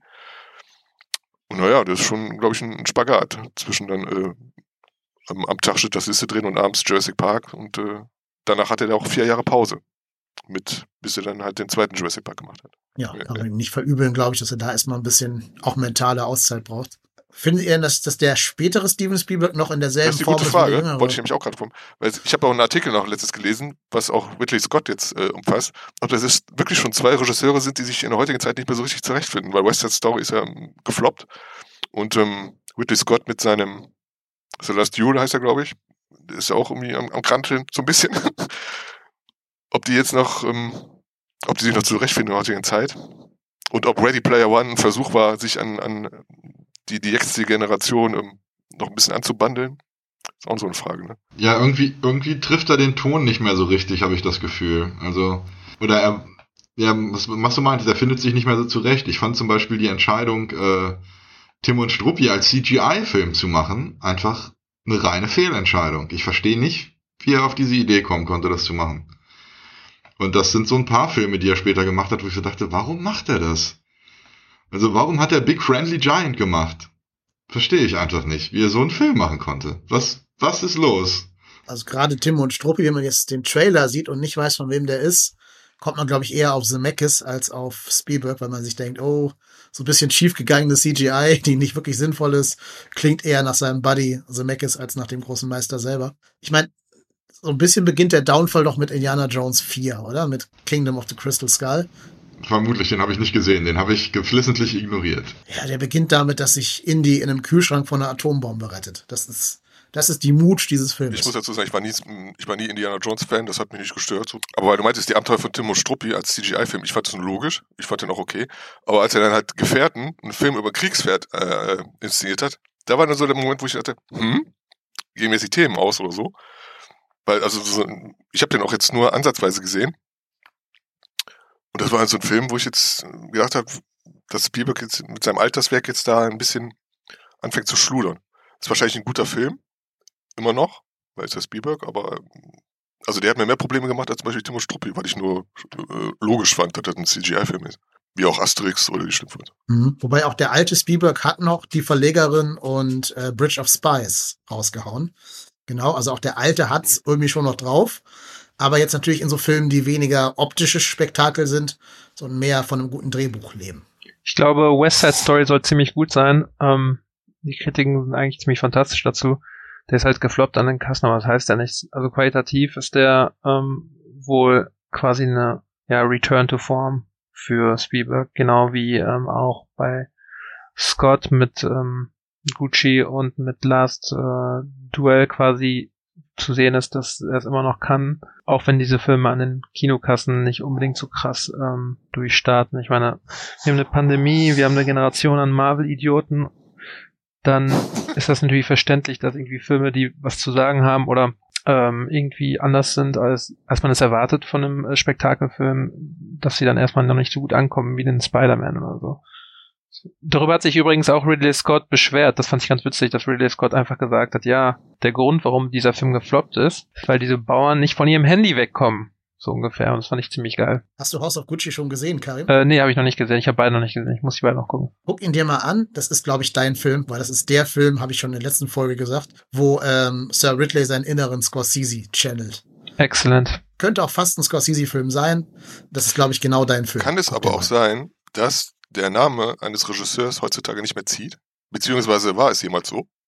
Also wenn man sagt, der neue Spielberg ist im Kino, für mich ist das fast das Wichtigste am Film, er ist der Regisseur. Und ähm, vielleicht ist es heutzutage einfach, vielleicht fehlt den großen Namen einfach an Zugkraft mittlerweile. Vielleicht ist es, vielleicht kommt es einfach nur, wie heißt das Studio? Marvel und äh, die Leute rennen rein. So. Ja, klar. Da, da bin ich jetzt sogar mal bei Karim ausnahmsweise. Keiner weiß, wer diese Marvel-Filme, wer der Regie geführt hat. Also jetzt gerade läuft Spider-Man und der wird alle Rekorde brechen und der Trailer wurde drei Milliarden Trillionen mal geklickt. Trotzdem weiß keiner, wie der, Reg- wie der Regisseur davon Die heißt. meisten Filme, die auch relativ populär werden, die sind eigentlich von relativ unbekannten Leuten eigentlich. Ne? Eigentlich schade. Wobei ich glaube, so Spielberg, also wenn, wenn jemand, der heute kein Kind ist, sondern Erwachsener ist und der hört, der neue Spielberg kommt ins Kino, hat das für ihn schon noch eine Aussage. Eben weil wir gerade schon rausgearbeitet haben, dass Spielberg unsere Kindheit quasi gemacht hat. Also ich glaube, da würden viele Menschen sagen, oh ja gut, wenn der kommt und ich habe gerade nichts anderes zu tun und will irgendeinen Film im Kino gucken, dann gucke ich mir den neuen Spielberg mal an, das wird schon so schlecht nicht Das sein. Problem ist mit Spielberg, er hat einfach so in den letzten, im letzten Jahrzehnt quasi einfach so Filme ausgewählt, thematisch und auch ähm, vielleicht auch formell, wo ich mich frage, wo die Relevanz liegt. Also es waren so fast schon Hobbyprojekte. Also man hat schon das Gefühl, er verliert so ein bisschen den Puls der Zeit und ähm, hat da quasi so in den Äther irgendwelche Filme rein directed und ähm, quasi vielleicht auch ein bisschen am Publikum vorbei oder an irgendeiner Relevanz so ein bisschen. Ich meine mit diesem Warhorse oder oder was das alles war und auch BFG, das wirkte so ein bisschen so. Ähm, ich habe mich gefragt, für wen der Film ist oder wen das interessieren soll teilweise und man muss auch sagen, dass er quasi so ein bisschen sein Mojo verloren hat so ein bisschen und ähm, es ist natürlich schwer. Ich meine, die sind über 70 diese ganzen Leute, das ist natürlich super krass. Ridley Scott zum Beispiel ist der einzige, der mit Scorsese mithalten kann. Der mit 80 noch so ein House of Gucci macht und ähm, ein Last Duell so, aber abgesehen wirklich von Scorsese gibt's ja niemanden aus der Generation, der noch die Filme so machen kann, wie er die damals gemacht hat. George Lucas ist ja längst verschwunden, Francis Ford Coppola schafft's auch nicht mehr, Brian, Brian De Palma hat seinen letzten guten Film auch in den Ende 90ern oder so. Ähm, das ist ein bisschen schade, aber deswegen feiere ich das so, dass ein Ridley Scott immer noch so produktiv ist und so ähm, starke Filme noch raushauen kann. Selbst wenn sie nicht jedem gefallen, aber immerhin merkt man, dass da eine Energie dahinter ist, dass sie irgendwas zu sagen haben und so. Das finde ich cool. Irritierend produktiv übrigens. Ne? Ja, und selbst bei Spielberg ist halt immer noch die Verlegerin, The Post, mit dabei, der ja nun wirklich sehr relevant ist und ähm, der ist von 2017, das heißt, da war er auch schon 71 Jahre alt. Ja, aber du hast ja auch mit Jugend zu tun, ne? Mit was? Mit Jugend? Mit Jugend. Achso, mit Jugend. Ja, ich habe beruflich mit Jugend ja. zu tun. Als Lehrer. Ähm, legen die Wert auf irgendwie oder äh, sagt denen ein Regisseur was? Nee, es ist denen ein bisschen scheißegal. In welchem Alter sind die denn so? Die sind alles zwischen 10 und 18. Also teilweise noch im, im formungsfähigen Alter, teilweise schon im, im pubertären Alter. Ja, aber wenn man den Älteren, wenn man den Älteren sagt, so immer Tarantino, sagt ihr dir was? Nee. Nein, also alleine schon, die können die ja gar nicht gucken, weil die ab 18 sind, alle, fast alle Tarantinos. Natürlich hast du immer auch mal den einen Schüler dabei oder die eine Schülerin dabei. Ja. Das ist aber auch, man darf auch nicht vergessen, also wie viel Prozent der Gesamtmenschheit sind wirklich Filmnerds, die Regisseurnamen kennen? Das sind auch nicht. Also dafür steht es oft genug auf dem Plakat, ne? Ja, aber da steht ja, da steht ja meistens from the visionary director of. Das wollte ich, das wollte ich gerade sagen es, es gibt vielleicht zwei, drei Regisseure, also schon, schon immer, also jetzt sowieso ist es anders, aber wo der Name zieht. Ansonsten steht da halt von den Macher von oder so, mhm. weil das normale Publikum weiß halt nicht, wer Regie gemacht hat. Aber ich glaube, Tarantino und Spielberg zum Beispiel sind zwei Namen, die alleine ziehen. Und ich glaube, das ist auch immer noch so. Aber ansonsten ist das eher immer so, was hat er denn gemacht? Was steht auf den Postern von, äh, wenn die nächsten Avatar-Filme kommen? Steht da noch James Cameron drauf? vom Macher vom ersten Teil, vom Macher von Terminator oder so? Ja, vom, vom Macher vom Avatar, ja. ja. Nee, aber um noch ganz kurz auf die Kiddies zurückzukommen. Ähm, hm. Letztens kam halt ein Schüler zu mir und das hat mich schon fast aus den Socken gehauen. Also wir hatten halt auch über Filme gesprochen. Ähm, das hat mich fast aus den Socken gehauen, als der dann zu mir sagte, sein Lieblingsfilm wäre Leon der Profi. Ne? Ein 17-Jähriger oder, oder 16-Jähriger. Also guter Geschmack, der Junge, muss man ihm lassen. Wussten aber auch nicht, wer jetzt Luc Besson ist. Der Name sagt ihm jetzt auch nichts. Ähm, auch weil der ja auch nicht mehr stattfindet quasi, ne, im modernen Kino. Was sie wussten, ist Christopher Nolan. Also der andere fand dann Interstellar, war sein Lieblingsfilm. Kann man jetzt darüber okay. diskutieren, ob Interstellar so geil ist, aber die kennen Nolan. Die kennen ähm, die Dark Knight-Filme, also die Batman-Filme von ihm. Die kennen auch hier Dunkirk und so und wissen auch zumindest, dass es derselbe Regisseur ist. Was heißt denn die? Also zwei, drei in der Klasse? Ja, ja, wie gesagt, ne? Also die gesamte Menschheit ist halt in so einer Klasse auch reproduziert in der, in der prozentualen Gewichtung, was Filmnerds angeht und was nicht. Aber jetzt mit anderen Worten hätten wir mit 17 von jedem Film den Regisseur nennen können. Also ich jetzt nicht. Ich war damals im Kino in Leon der Profi nur wegen Luc Besson und Jean Reno. Ja klar, sagte der mir was. Ich habe Nikita zigmal gesehen und im Rausch der Tiefe und sowas. Warst du da 17 oder wie alt warst du da? Da war ich gerade, äh, oh Gott, jetzt wird's intim. Da bin ich äh, zur Berufsschule schon gegangen, da wäre ich schon 18 gewesen sein, 18, 19. Ja gut, okay. Aber das, da bist du trotzdem, glaube ich, jetzt eher die Minderheit, wenn man das mal auf eine Gesamtgesellschaft hochrechnet. Ich glaube, was man, was man, was ich mal schon sehr strange fand, ist, dass Leute nie sich gefragt haben, wer den Film gemacht hat. Ich kann mit, wenn ich mit Normies spreche und mit Normies meine ich einfach halt Standard Kinozuschauer, dann ist das immer so, oh, ähm, Inception hat mir gefallen ich schau mal, was Leonardo DiCaprio noch so gemacht hat. So, es ist absurd, dass die Leute immer nach den Schauspielern gehen und sich nie fragen, wer hat den Film geschrieben, wer hat ihn gedreht, wer hat ihn vielleicht produziert. Denn wenn sie danach gehen würden, würden sie viel eher auf, auf das kommen, worauf sie wirklich Bock haben. Wenn du dir einen, keine Ahnung, einen Film anguckst von David Lynch mit irgendeinem Schauspieler, den du magst, oder ähm, von David Cronenberg oder Scorsese oder wen auch immer, und du dann nach Schauspielern gehst und so, sind, so ist die Gesellschaft scheinbar erzogen worden, filmtechnisch, dass sie immer nach Schauspielern gehen, weil sie nicht verstanden haben, wie Filme funktionieren, dann suchen sie nach den Schauspielern und werden irgendwie überhaupt nicht, äh, kommen nicht auf befriedigende Ergebnisse, weil dann der nächste Film überhaupt nicht so ist wie der letzte Film, den sie gesehen haben, weil sie nicht nach Regisseuren gehen. Und ich frage mich, warum diese Filmbildung fehlt, wenn Leute das bei Büchern anders machen. Die lesen ein Buch und wissen, okay, ähm, J.K. Rowling, okay, keine Ahnung, wen auch, wen auch, auf wen auch immer sie Bock haben und schauen dann nach den Büchern, die diese Person geschrieben haben. Aber bei Filmen ist das nicht so. Und ich frage mich, woran das liegt. Das glaube ich, kann ich dir erklären. Das ist einfach nur der, der Primacy-Effekt. Das erste, was du von einem Film wahrnimmst, ist halt der Trailer. Und im Trailer wirst du sehr bald die Hauptfigur sehen. Oder wenn du den Trailer nicht gesehen hast, siehst du das Filmplakat. Und auf dem Filmplakat ist halt ganz groß die Fresse von DiCaprio und nicht die von Steven Spielberg. Ähm, und dann wird sich das halt in dein Gehirn reinprägen. Du, wenn du dich jetzt nicht auf einer tieferen Ebene mit Filmen beschäftigst, siehst du ja nicht, wer der Regisseur ist also klar, wenn du für die Credits da bleibst, aber wer tut das schon von den Normalis? Vielleicht musst du da sogar Marvel danken, dass sie dich zwingen, die Credits dir anzugucken, weil die ganzen Mid-Credit-Szenen kommen. Ähm, aber normalerweise, die, die Leute im normalen Cinemax stehen doch auf, sobald der Film vorbei ist und gehen. Den ist doch vollkommen wurscht, wer der dritte Schauspieler nach Leonardo DiCaprio und Kate Winslet war oder wie der Regisseur hieß oder wie der, wie der Filmmusikschreiber hieß, das ist doch. Aber naja, wenn du dir, wenn du dir Bücher anguckst, dann siehst du ja auch nicht auf dem Cover das Bild von J.K. Rowling oder so.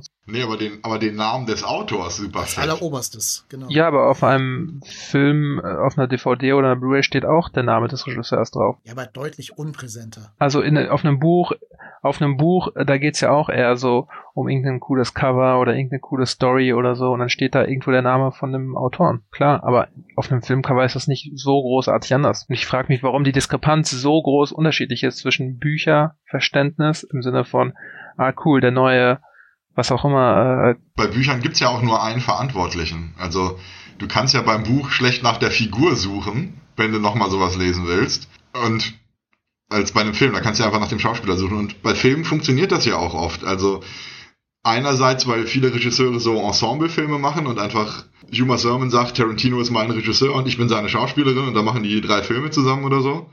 Und dann hat man ja schon manchmal das Glück, dass man wieder so einen Film findet, wenn man nur nach dem Schauspieler sucht ich erkenne ja schon kein Problem. Also ich sehe das ja genauso. Ich, ist ja, hängt ja jetzt nicht vom Poster oder vom Namen ab. Das Ding ist ja, ich kann ja, meine besten Freunde, die gucken weitaus mehr Filme als ich oder mehr, mehr Serien, muss man schon sagen so. Und jedes Mal, wenn ich versuche, dem was zu empfehlen, ich liege fast immer daneben, weil ich fast immer vom Regisseur ausgehe und ähm, wenn ich sage, der hat auch das und das gemacht, dann sind da schon wieder andere Schauspieler bei, dann finde ich ja schon nicht, nicht mehr so spannend oder ist ein ganz anderes Genre oder so. Mm, aber ich glaube, dass wir da sogar auch ein bisschen in diese Falle reintappen. Kann mir von euch einer von jedem Bond-Film die Regisseure nennen? Könnt ihr mir jetzt aus dem Stegreif sagen, wer der Regisseur von Goldfinger ist? Ich glaube keinen einzigen. Martin Campbell. Ja, hätte ich nicht gekonnt. Ich hätte mit Ach und Krach noch hingekriegt, dass Sam Mendes ein paar von den neuen gemacht hat. Aber da hätte es bei mir aufgehört sonst. Martin Campbell hat ja auch mit, dann später wie Casino hat er wieder was gemacht, den Bond. Aber okay, Bond guckst du wegen Bond, das ist jetzt nicht das beste Beispiel. Aber wenn jetzt einen guten Film empfehlen willst, ich scheitere auch jedes Mal daran, wenn ich Leuten sage, der Regisseur hat das gemacht, da können nichts mehr anfangen. Dann sagst du andere Filme, die er noch gemacht hat, aber trotzdem könnte ich dann, dann könnte ich vielleicht schon so ein bisschen einordnen, aber die sind dann noch kein Fan oder sowas. Die sind dann nicht überzeugt, dass sie dann halt, das ist derselbe Regisseur, aber wenn Tarantino jetzt einen Western gemacht hat und vorher einen Gangsterfilm so, das ist für die jedes Mal eine neue Herausforderung, habe ich so einen Eindruck. Ja. Ich habe die Erfahrung gemacht, dass wenn man die Empfehlung ausspricht und nach Regisseuren geht, dass sie funktionieren, die Empfehlungen. Aber ich finde es strange, dass die selber nicht drauf kommen. Ich finde es strange, dass niemand sich einen Film anguckt und sagt, wow, der hat mir ziemlich gut gefallen. Ich schau mal, was der noch so für Filme gemacht hat. Und ich finde das absurd. Ich finde, dass das sehr, dass das bemerkenswert ist, dass so wenig Filmbildung existiert, dass niemand auf die Idee kommt, und wenn ich sage niemand, meine ich der Großteil vielleicht der Gesellschaft, nach Regie zu schauen oder zu schauen, wer diesen Film gemacht hat oder wer dafür verantwortlich ist. Und dass hier alle so un un unglückliche Filmentscheidungen treffen dadurch und eventuell gar nicht mehr auf, auf ihre Kosten kommen oder eine ganze Welt an Filmen, die ihnen viel besser gefallen könnten, nie entdecken werden. Ja, das Problem ist ja auch, es wird ja kaum noch Werbung gemacht, wie ich schon meinte mit dem Regisseur. Also damals wurde ja schon, der Name Spielberg sagte mir schon was als Jaws, raus, äh, ich, als ich Jaws gesehen habe, also der weiße Hai, wusste ich schon mit dem Namen Spielberg was anzufangen. So der Name wurde auch promoted. Heute habe hab ich ja gar nicht so den Eindruck. Wie gesagt, der letzte, der, der letzte große Name, den du jetzt erwähnt hast, war Christopher Nolan, mit dem heute äh, auch Kids oder Jugendliche was anfangen können, was ja schon mal ein Grund für Hoffnung ist. Aber ähm, wie gesagt, die Marvel-Filme, die sind ja alle austauschbar. Und ich war letztens über mich selbst überrascht, als ich gehört habe, dass ich bin felsenfest davon überzeugt, äh, davon ausgegangen, dass der, der, der, den Marvel-Film, den wir besprochen haben, dieser Shang-Chi, bin ich felsenfest davon über, äh, überzeugt gewesen, den hätte ein Deutscher gemacht, und zwar Robert Schwenke. Bis ich dann halt in den Credits gesehen habe, nee, das war ein ganz anderer. Robert Schwenke hat halt so einen G.I. Joe-Film gemacht, einen relativ neuen. Und äh, da war ich selbst ein bisschen, aber da merkt man, wie austauschbar die, die Filme letzten Endes eigentlich sind, weil äh, Marvel hat ja alles auf Halde und so und die, die, die werden dann abgefilmt, ist ja alles vorbereitet. Da wird ein Regisseur, ein Regisseur natürlich austauschbar dann, ne? Ja, wobei auch die haben es geschafft, Chloe Zhao dazu zu bringen, einen Marvel-Film zu drehen, ne? Äh, ich würde ja persönlich sagen, den schlechtesten aller Marvel-Filme, aber sie haben eine Oscar-Gewinnerin als Regisseurin gewinnen können. Eternal meinst du jetzt wieder? Die Eternals, ja, genau. Ja, okay. Ähm, ja, vielleicht der schlechteste von allen aber sie haben es geschafft, die an, an Land zu ziehen. Ich weiß nicht, ob ich das zu sehr in der Bubble drin bin, aber ich würde sagen, dass man Joss Whedon schon als Regisseur von Avengers 1 und 2 wahrnimmt, weil er auch diese ganzen Rekorde gebrochen hat. Der erste Film, der eine Billion eingespielt hat und so. Er hat ihn so ein bisschen aus diesem Nerd-Bekanntheitsdunstkreis rausgezogen und zu einem, zu einem sehr bekannten Regisseur gemacht, würde ich jetzt behaupten. Und also zumindest mir sind auch die Russos dadurch nochmal deutlich bekannter geworden. Shane Black, James Gunn, also Taika, Waititi sind jetzt auch alles keine Nobodies. Ich glaube, das Witzige ist, dass das diese Nerdkultur dazu geführt hat, dass man sich so ein bisschen mit Regisseuren tatsächlich mehr auseinandersetzt, weil es gibt ja dieses äh, ganze Fangebäsche und diese Wars zwischen Joss Whedon zum Beispiel und Zack Snyder, dem größten Hack unserer, unserer Gesellschaft. Ähm, und das finde ich ganz witzig, dass durch diese ja, McDonald's Burger King ähm, Kriege diese Regisseurnamen hochkommen und jetzt Leuten so ein bisschen im Begriff sind, dass Leute sagen, es sind entweder Team Joss Whedon oder Team äh, Zack Snyder oder so. Das finde ich mal ganz interessant, wenn, wenn, wenn es ein Regisseur schafft, quasi aus dieser Unbekanntheit einer Filmproduktion herauszustechen. Das ist ja bei M. Night Shyamalan auch so gewesen und bei ähm, ja, gewissen neueren Regisseuren funktioniert das auch immer noch. Tarantino ist so ein neuer Regisseur, wo das halt auch so ist. Aber ich finde es halt immer noch, wie gesagt, bemerkenswert, dass da so eine Lücke ist, so eine Wissenslücke bei Leuten und ähm, sie nicht diesen einen Step gehen können, diesen einen Step mehr, um zu schauen nach Dingen, die ihnen gefallen könnten. Ja, dazu braucht es, glaube ich, ein besonderes Erlebnis oder ein spezielles Ereignis. Und ich glaube, das war bei mir tatsächlich, als ich mit 14 oder so Alien im Fernsehen gesehen habe weil ich kannte die Kunst von Giga schon vorher. Und dann habe ich wahrscheinlich in der TV-Spielfilm gelesen, dass Giga die Designs von diesem Film gemacht hat. Und da musste ich den gucken, wegen Giga. Und ich glaube, das war so, was, was bei mir ausgelöst hat, zu gucken, wie Filme entstehen. Weil ich dann wissen wollte, wie war Giga so am Set? Wer hat da die Regie gemacht? Wer zur Hölle ist Dan O'Bannon überhaupt? Und ich glaube, das hat das für mich ausgelöst. Und viele Leute hatten das ja mit Pulp Fiction, so aus, aus meiner Generation oder ein bisschen jünger dass sie Pulp Fiction gesehen haben und das hat dann so getriggert, Moment mal, da sind Regisseure und was machen die als nächstes? Also ich glaube, man braucht so ein spezielles Ereignis, was das für einen persönlich zu einer Bedeutung macht. Ich glaube, das hat auch damit zu tun, also ich in meiner Jugend, wenn ich mich zurückerinnere, war jetzt nicht ausschlaggebend, wer hat jetzt den Film gemacht, sondern wie haben die prinzipiell diese Film gemacht. Karim erwähnte zum Beispiel die unendliche Geschichte, der ist ja auch äh, in meiner Jugend damals äh, sehr populär gewesen, sowas. Und da hat mich Natürlich wusste ich nicht, dass der Bootregisseur Wolfgang Peters in der Regie geführt hat, aber mich hat halt fasziniert, wie sie zum Beispiel einen Sturm inszeniert haben, indem sie einfach einen Stuntman da hängen gelassen haben und dann halt den Schutter runterschmissen. Fand ich faszinierend. Oder wie sie halt dann den, den Drachen animiert haben, wie sie mit Kameraeinstellungen und sowas äh, äh, bestimmte Effekte gemacht haben. Das war ja das äh, äh Spannende beim, am Filmemachen letzten Endes. Wer dann halt der, die Verantwortlichen sind, Regisseure und, und die ganze Künstler und sowas, das kann man dann natürlich erst später. Wenn du dann merkst, okay, da sind Leute, die haben eine Handschrift, wie eben zum Beispiel bei Spielberg wäre jetzt viel gesagt, aber man erkennt halt, also ich glaube, Cameron war wahrscheinlich der erste, wo ich gemerkt habe, okay, der hat eine Handschrift. Mit dem, mit den, mit den, äh, mit seinen ersten Filmen so.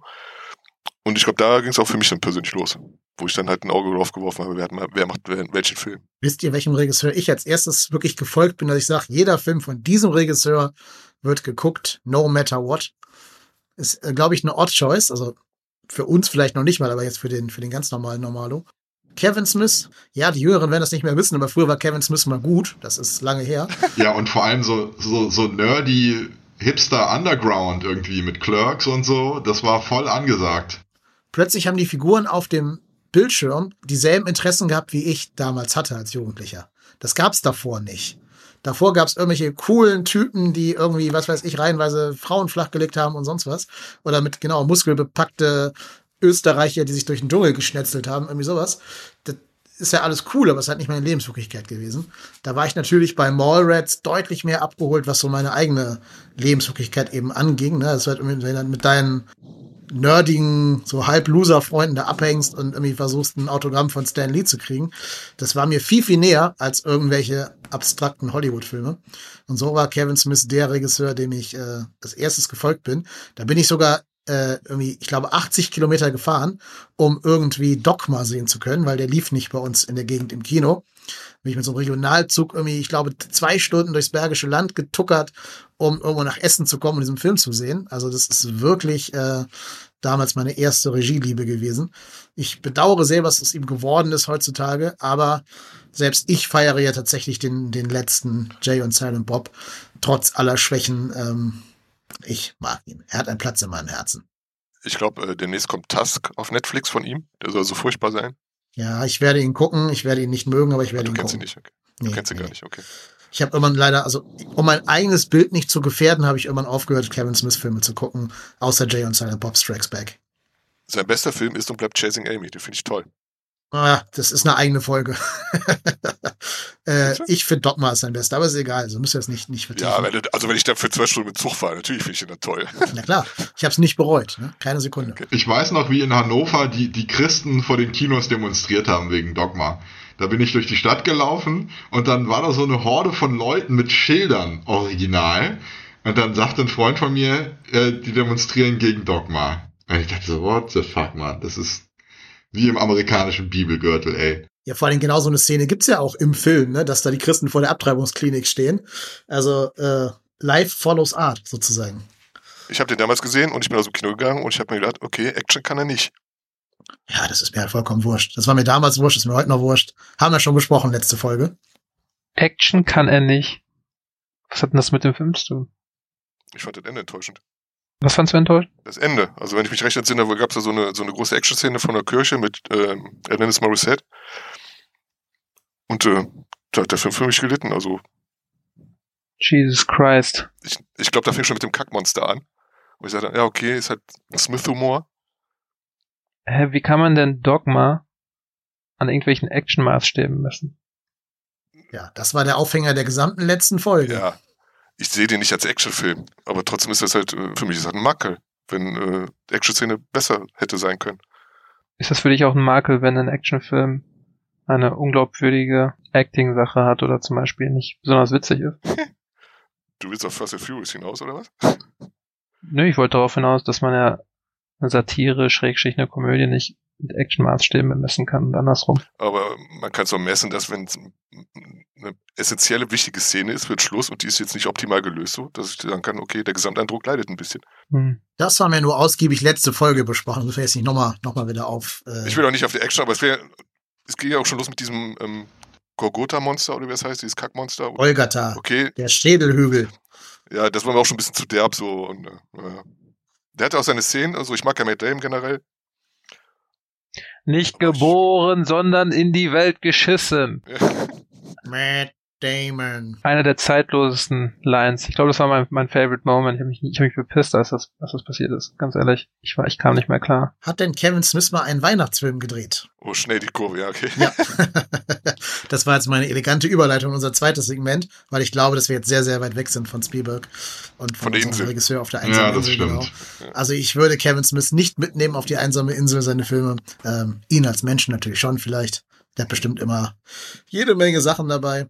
Äh, nee, aber wir haben ja gesagt, wir können hier keine Weihnachtsfolge machen, ohne nicht zumindest noch so jeder einen oder zwei Tipps rauszuhauen, was unsere Zuhörenden an Weihnachten unbedingt im Streamingdienst ihrer Wahl, im DVD-Regal oder im Kino konsumieren sollen. Ähm, ja, da bin ich mal gespannt. Vielleicht versuchen wir so ein bisschen, dass wir nicht die ganz obvious Choices nehmen. Also nicht John Hughes und nicht ähm, Tim Burton. Mal gucken. Bin gespannt, was da jetzt als Empfehlung, Empfehlung kommen wird. Äh, ja, soll ich? Hau raus. Ja, mach du. Also ich, ich habe ja einleitend schon mal gesagt, ich, ich will halt nicht so die, die Klassiker wie Kevin allein zu Hause oder stirbt langsam, da braucht man nicht drüber reden.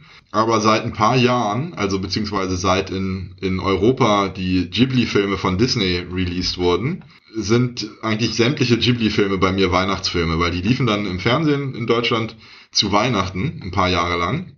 Und dann konntest du so an heimlich Abend Chihiro im Fernsehen sehen. Und das habe ich dann so für mich übernommen. Und eigentlich gucke ich um Weihnachten rum, gucke ich immer Ghibli-Filme. Aber jetzt ein tatsächlicher Tipp, das ist auch ein Anime, das ist Tokyo Godfathers von dem leider schon verstorbenen Satoshi Kon.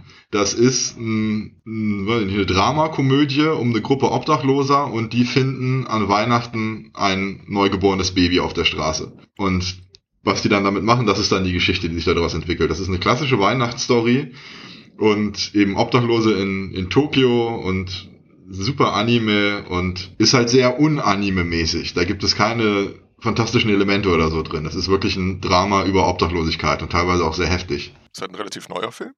Äh, nee, der ist von, äh, war der 2003.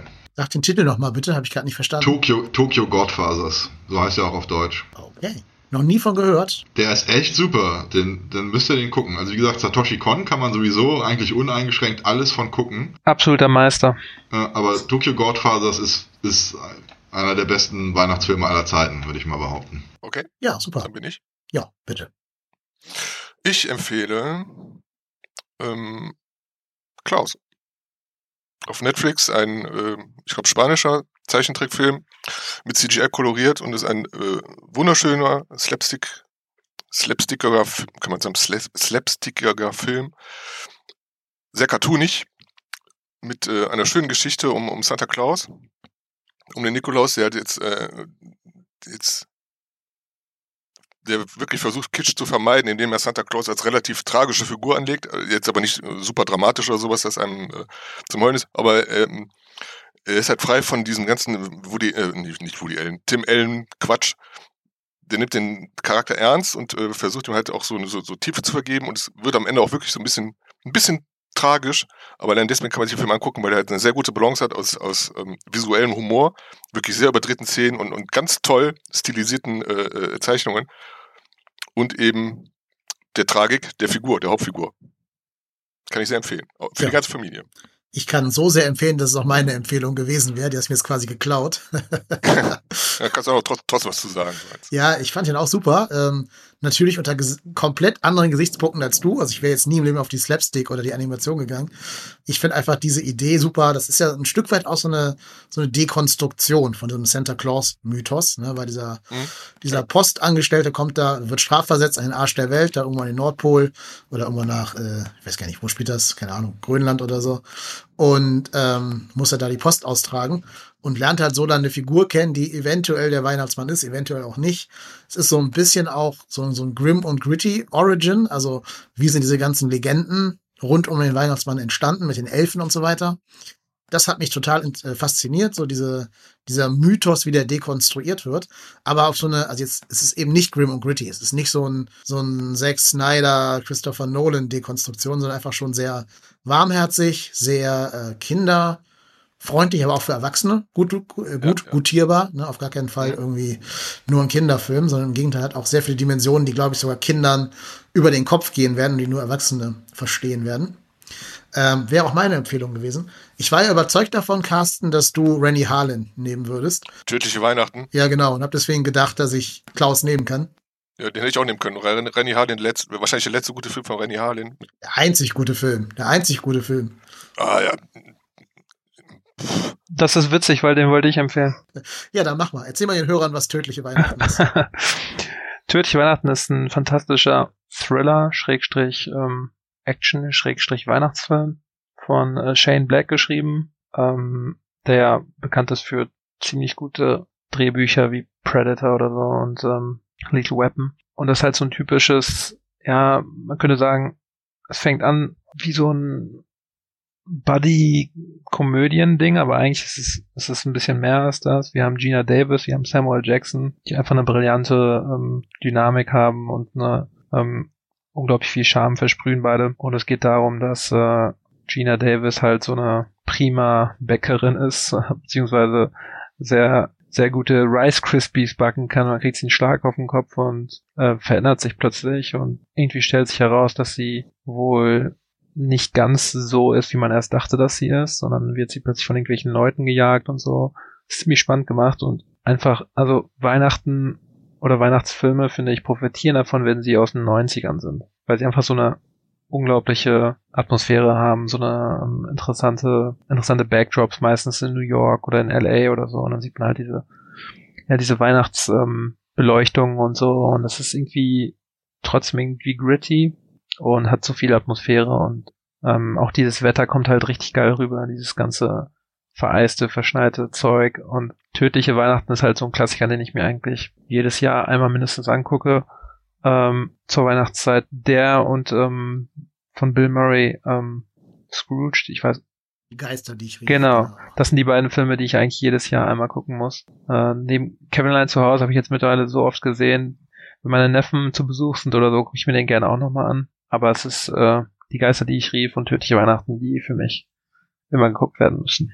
Und für mein Seelenheil, von wegen, dass René Harlin nur den einzigen guten Film gemacht hat. Er hat auch Die Hard 2 gemacht, ja, ich weiß. Und Cliffhanger. Ja, ja. ja okay, jetzt kommen wir weiter. Ja. ja, ich wollte nur einen kleinen, kleinen Trivia nochmal raushauen an dieser Stelle. Und zwar habe ich, ich bin ja ein großer Trash-Fan. Ne? Und wenn ich hier am Schreibtisch sitze und Schüler-Trash, also sprich Klausuren von denen, lesen muss, gucke ich dabei nebenbei sehr gerne Trash-Filme. Generell so, vor allem so Katastrophenfilme, die so richtig schlechte Bewertungen bei IMDb haben total geil. Mein, mein Hobby, das zu gucken. Ne? Und da habe ich letztens einen Film namens The Dyatlov Pass geguckt.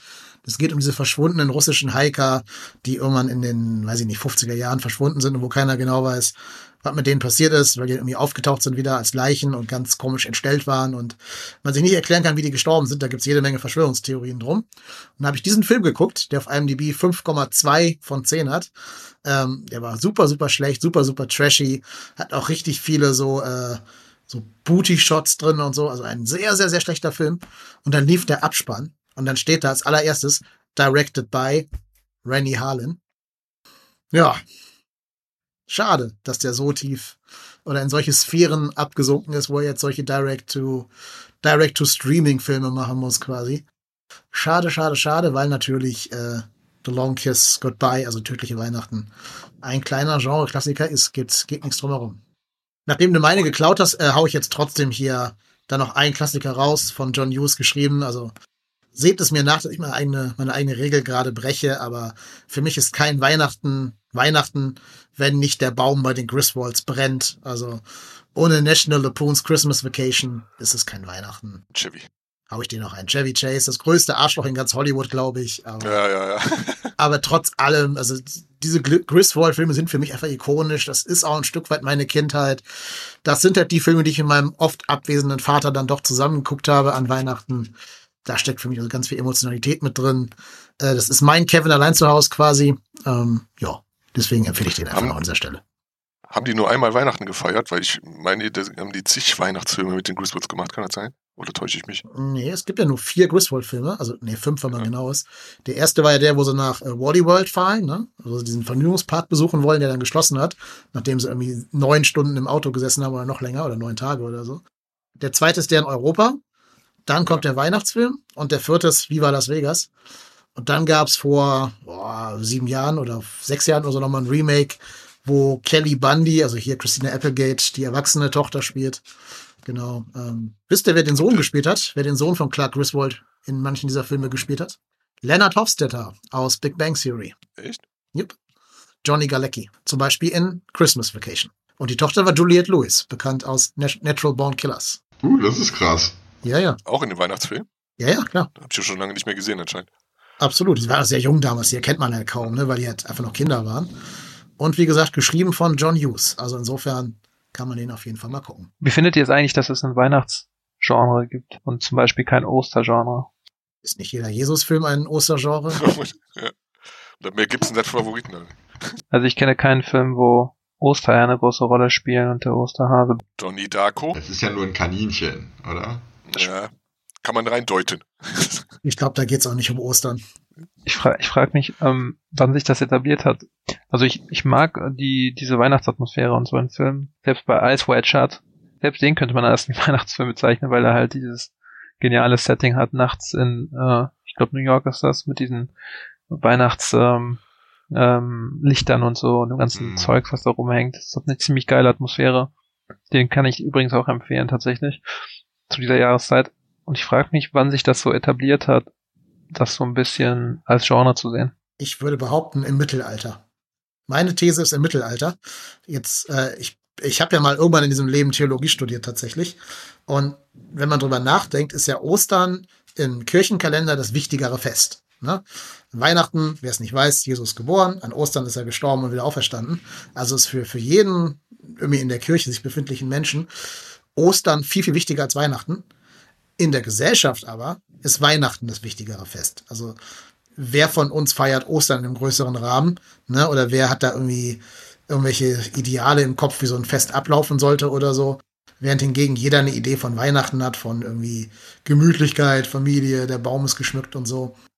Das liegt natürlich einerseits daran, dass die Christen clever genug waren, äh, da heidnische Feste für sich zu vereinnahmen an Weihnachten. Das ist ja eigentlich die Wintersonnenwende, die da gefeiert wird. Deswegen wird ja auch der Baum geschmückt, damit die Nacht hell wird, weil es eben die, die längste Nacht des Jahres ist tatsächlich, äh, der 24. Dezember. Da hat man einfach die Geburt Jesu hin attribuiert. Und irgendwie ist es halt durch dieses ganze Heimelige, das Kind wird geboren, dann wird er da abgewiesen von den, von den Herbergsvätern und im Stall geboren und so weiter. Ähm, irgendwie ist es dazu gekommen, dass das so ein Familienfest geworden ist, wo wir äh, diejenigen, die wir, die wir lieben, bei uns haben wollen. Das kann man schon im Mittelalter nachvollziehen, dass da viel mehr Wert auf so Krippen und so Krippengestaltung und so weiter gelegt wurde, während die Passionsspiele sehr wenig Beschauliches haben, weil ja unterm Strich auch ein Mensch gefoltert und getötet wird, ne? Der wird hingerichtet, der Typ. Ähm, das ist ja auch echt passiert, das ist ja historisch verbürgt, dass Leute halt eben gefoltert und am Kreuz gestorben worden sind. Das ist kein schöner Feiertag. Da kommen höchstens Kacke-Monster bei, bei Kev- Kevin Smith bei raus, aber keine beschaulichen Feiertage. Und dieser Trend hat sich, glaube ich, fortgesetzt und eben ins Kino hineinprojiziert. Ähm, da kann man ja zurückgehen bis zu hier dem äh, Das Leben ist schön oder ist das Leben nicht schön? Also der Schwarz-Weiß-Film, wo die Engel ihn da besuchen. Äh, wie heißt er noch gleich? Ich komme gerade nicht drauf. Von Frank, Frank Capra. Ja, ja, genau. Genau. Ähm, ich glaube aber auch, es ist ja Fakt, dass Blockbuster immer im Dezember platziert werden. Also Herr der Ringe als Beispiel ist ja immer im Dezember gelaufen, weil im Dezember gehen Leute ins Kino. Draußen ist es kalt, Wetter ist schlecht, im Sommer ist es heiß, da will man nicht so gerne ins Kino oder im Frühjahr, wenn Ostern ist. Deswegen Dezember die großen Filme. Und da macht es ja irgendwie Sinn, dass du ein Volksfest wie Weihnachten nimmst, das alle Menschen positiv assoziieren und wo sie ins Kino gehen, dass du dann daraus ein Filmgenre erwachsen lässt, um die Bedürfnisse der Leute zu befriedigen, damit die kommen und sich deinen Film im Kino angucken. Ich stimme zu, das ist eine ziemlich gute Theorie. Ich finde ich finde es übrigens interessant, wie schnell sich Filme da selbst überholen, auch Weihnachtsfilme. Ich meine, es war am Anfang ist das ein relativ morbider Lacher, wenn Lee Madras, der, der spätere Colt Sievers, bei ähm, Die Geister, die ich rief, am Anfang so einen Trailer bekommt, wo er mit einer Minigun irgendwie rumballert, bei den Elfen oder sowas, wenn ich mich recht entsinne. Und dann halt die Angestellten meinten zu Bill Murray, äh, das kann man nicht senden, das ist Weihnachtszeit, das ist äh, nicht wirklich harmonisch und kein, kein friedlicher Film. Und mittlerweile stört keinen mehr, wenn man Predator irgendwie zur besten Abendsendezeit zeigt.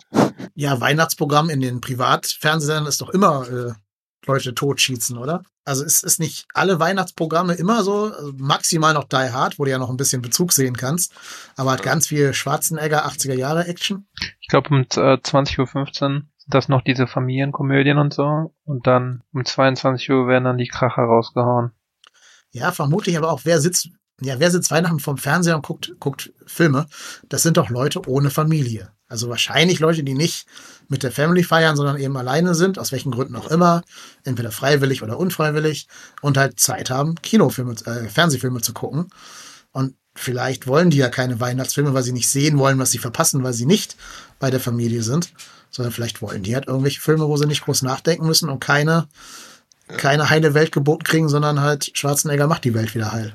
Aber ausgerechnet in den 80ern gab es anscheinend noch so eine gewisse Sensibilität, dass man da dann Witz drüber machen konnte, dass man keinen Actionstar mit einer Maschinengun ins äh, Abendprogramm hieft. Mhm. Und ein paar Jahre später ist es selbstverständlich. Ich habe gerade mal das TV-Programm aufgeschlagen, um unsere These hier zu überprüfen. 24.12., 20.15 Uhr, ne? So, pass auf. ARD, CC, CC, Mhm. France. ZDF, Heiligabend mit Carmen Nebel. Ja gut, das ist jetzt keine Überraschung. Ja, ja, jetzt geht's los. RTL, Snow White and the Huntsman mit Kirsten Stewart. Äh, Sat 1, okay, Kevin allein zu Hause. Pro 7, Der Herr der Ringe, die zwei Türme. RTL 2, Rambo. Kabel 1, Die rechte und die linke Hand des Teufels. Fox, Sister Act, eine himmlische Karriere. Six, Kein Ohrhasen. Und ZDF Neo, Inspektor Barnaby. Ich guck Rambo. Ja, aus der Auswahl würde ich auch Rambo gucken. Kannst du auf Comedy Central American Dad gucken. Läufen so die Weihnachtsfolgen anscheinend. Und auf Pro7 Max läuft Mirai, Mädchen aus der Zukunft. Anime Japan 2018. Der ist scheiße, glaube ich, ne? Okay, keine Ahnung, ich kenne ihn nicht. Oder auf Nitro Edgar Wallace, der unheimliche Mönch. Also zu Weihnachten. Ja, bin ich jetzt ein schönes Schlusswort für die heutige Folge. Sucht euch was aus. Genau. guckt, was ihr wollt. Guckt von uns aus Die Hard oder Rambo. Äh, do what makes you happy. Sei es mit der Familie oder alleine oder wie ihr das möchtet. Wir hoffen, dass ihr das Fest feiert, das ihr euch wünscht. Nicht das Fest, was ihr aufgedrückt kriegt von irgendwem, sondern das Fest, was ihr wollt und verdient. Bleibt uns gewogen, schaltet auch nach Weihnachten wieder ein. Ich vermute mal, die nächste Folge kommt im Jahr 2022 in der fernen Zukunft, wo wir von Androiden beherrscht werden und alles aussieht wie bei Blade Runner. Ja, bis dahin, macht es gut, frohe Weihnachten, guten Rutsch und tschüss. Tschö. Bye. Tschö, frohes Fest. Ciao.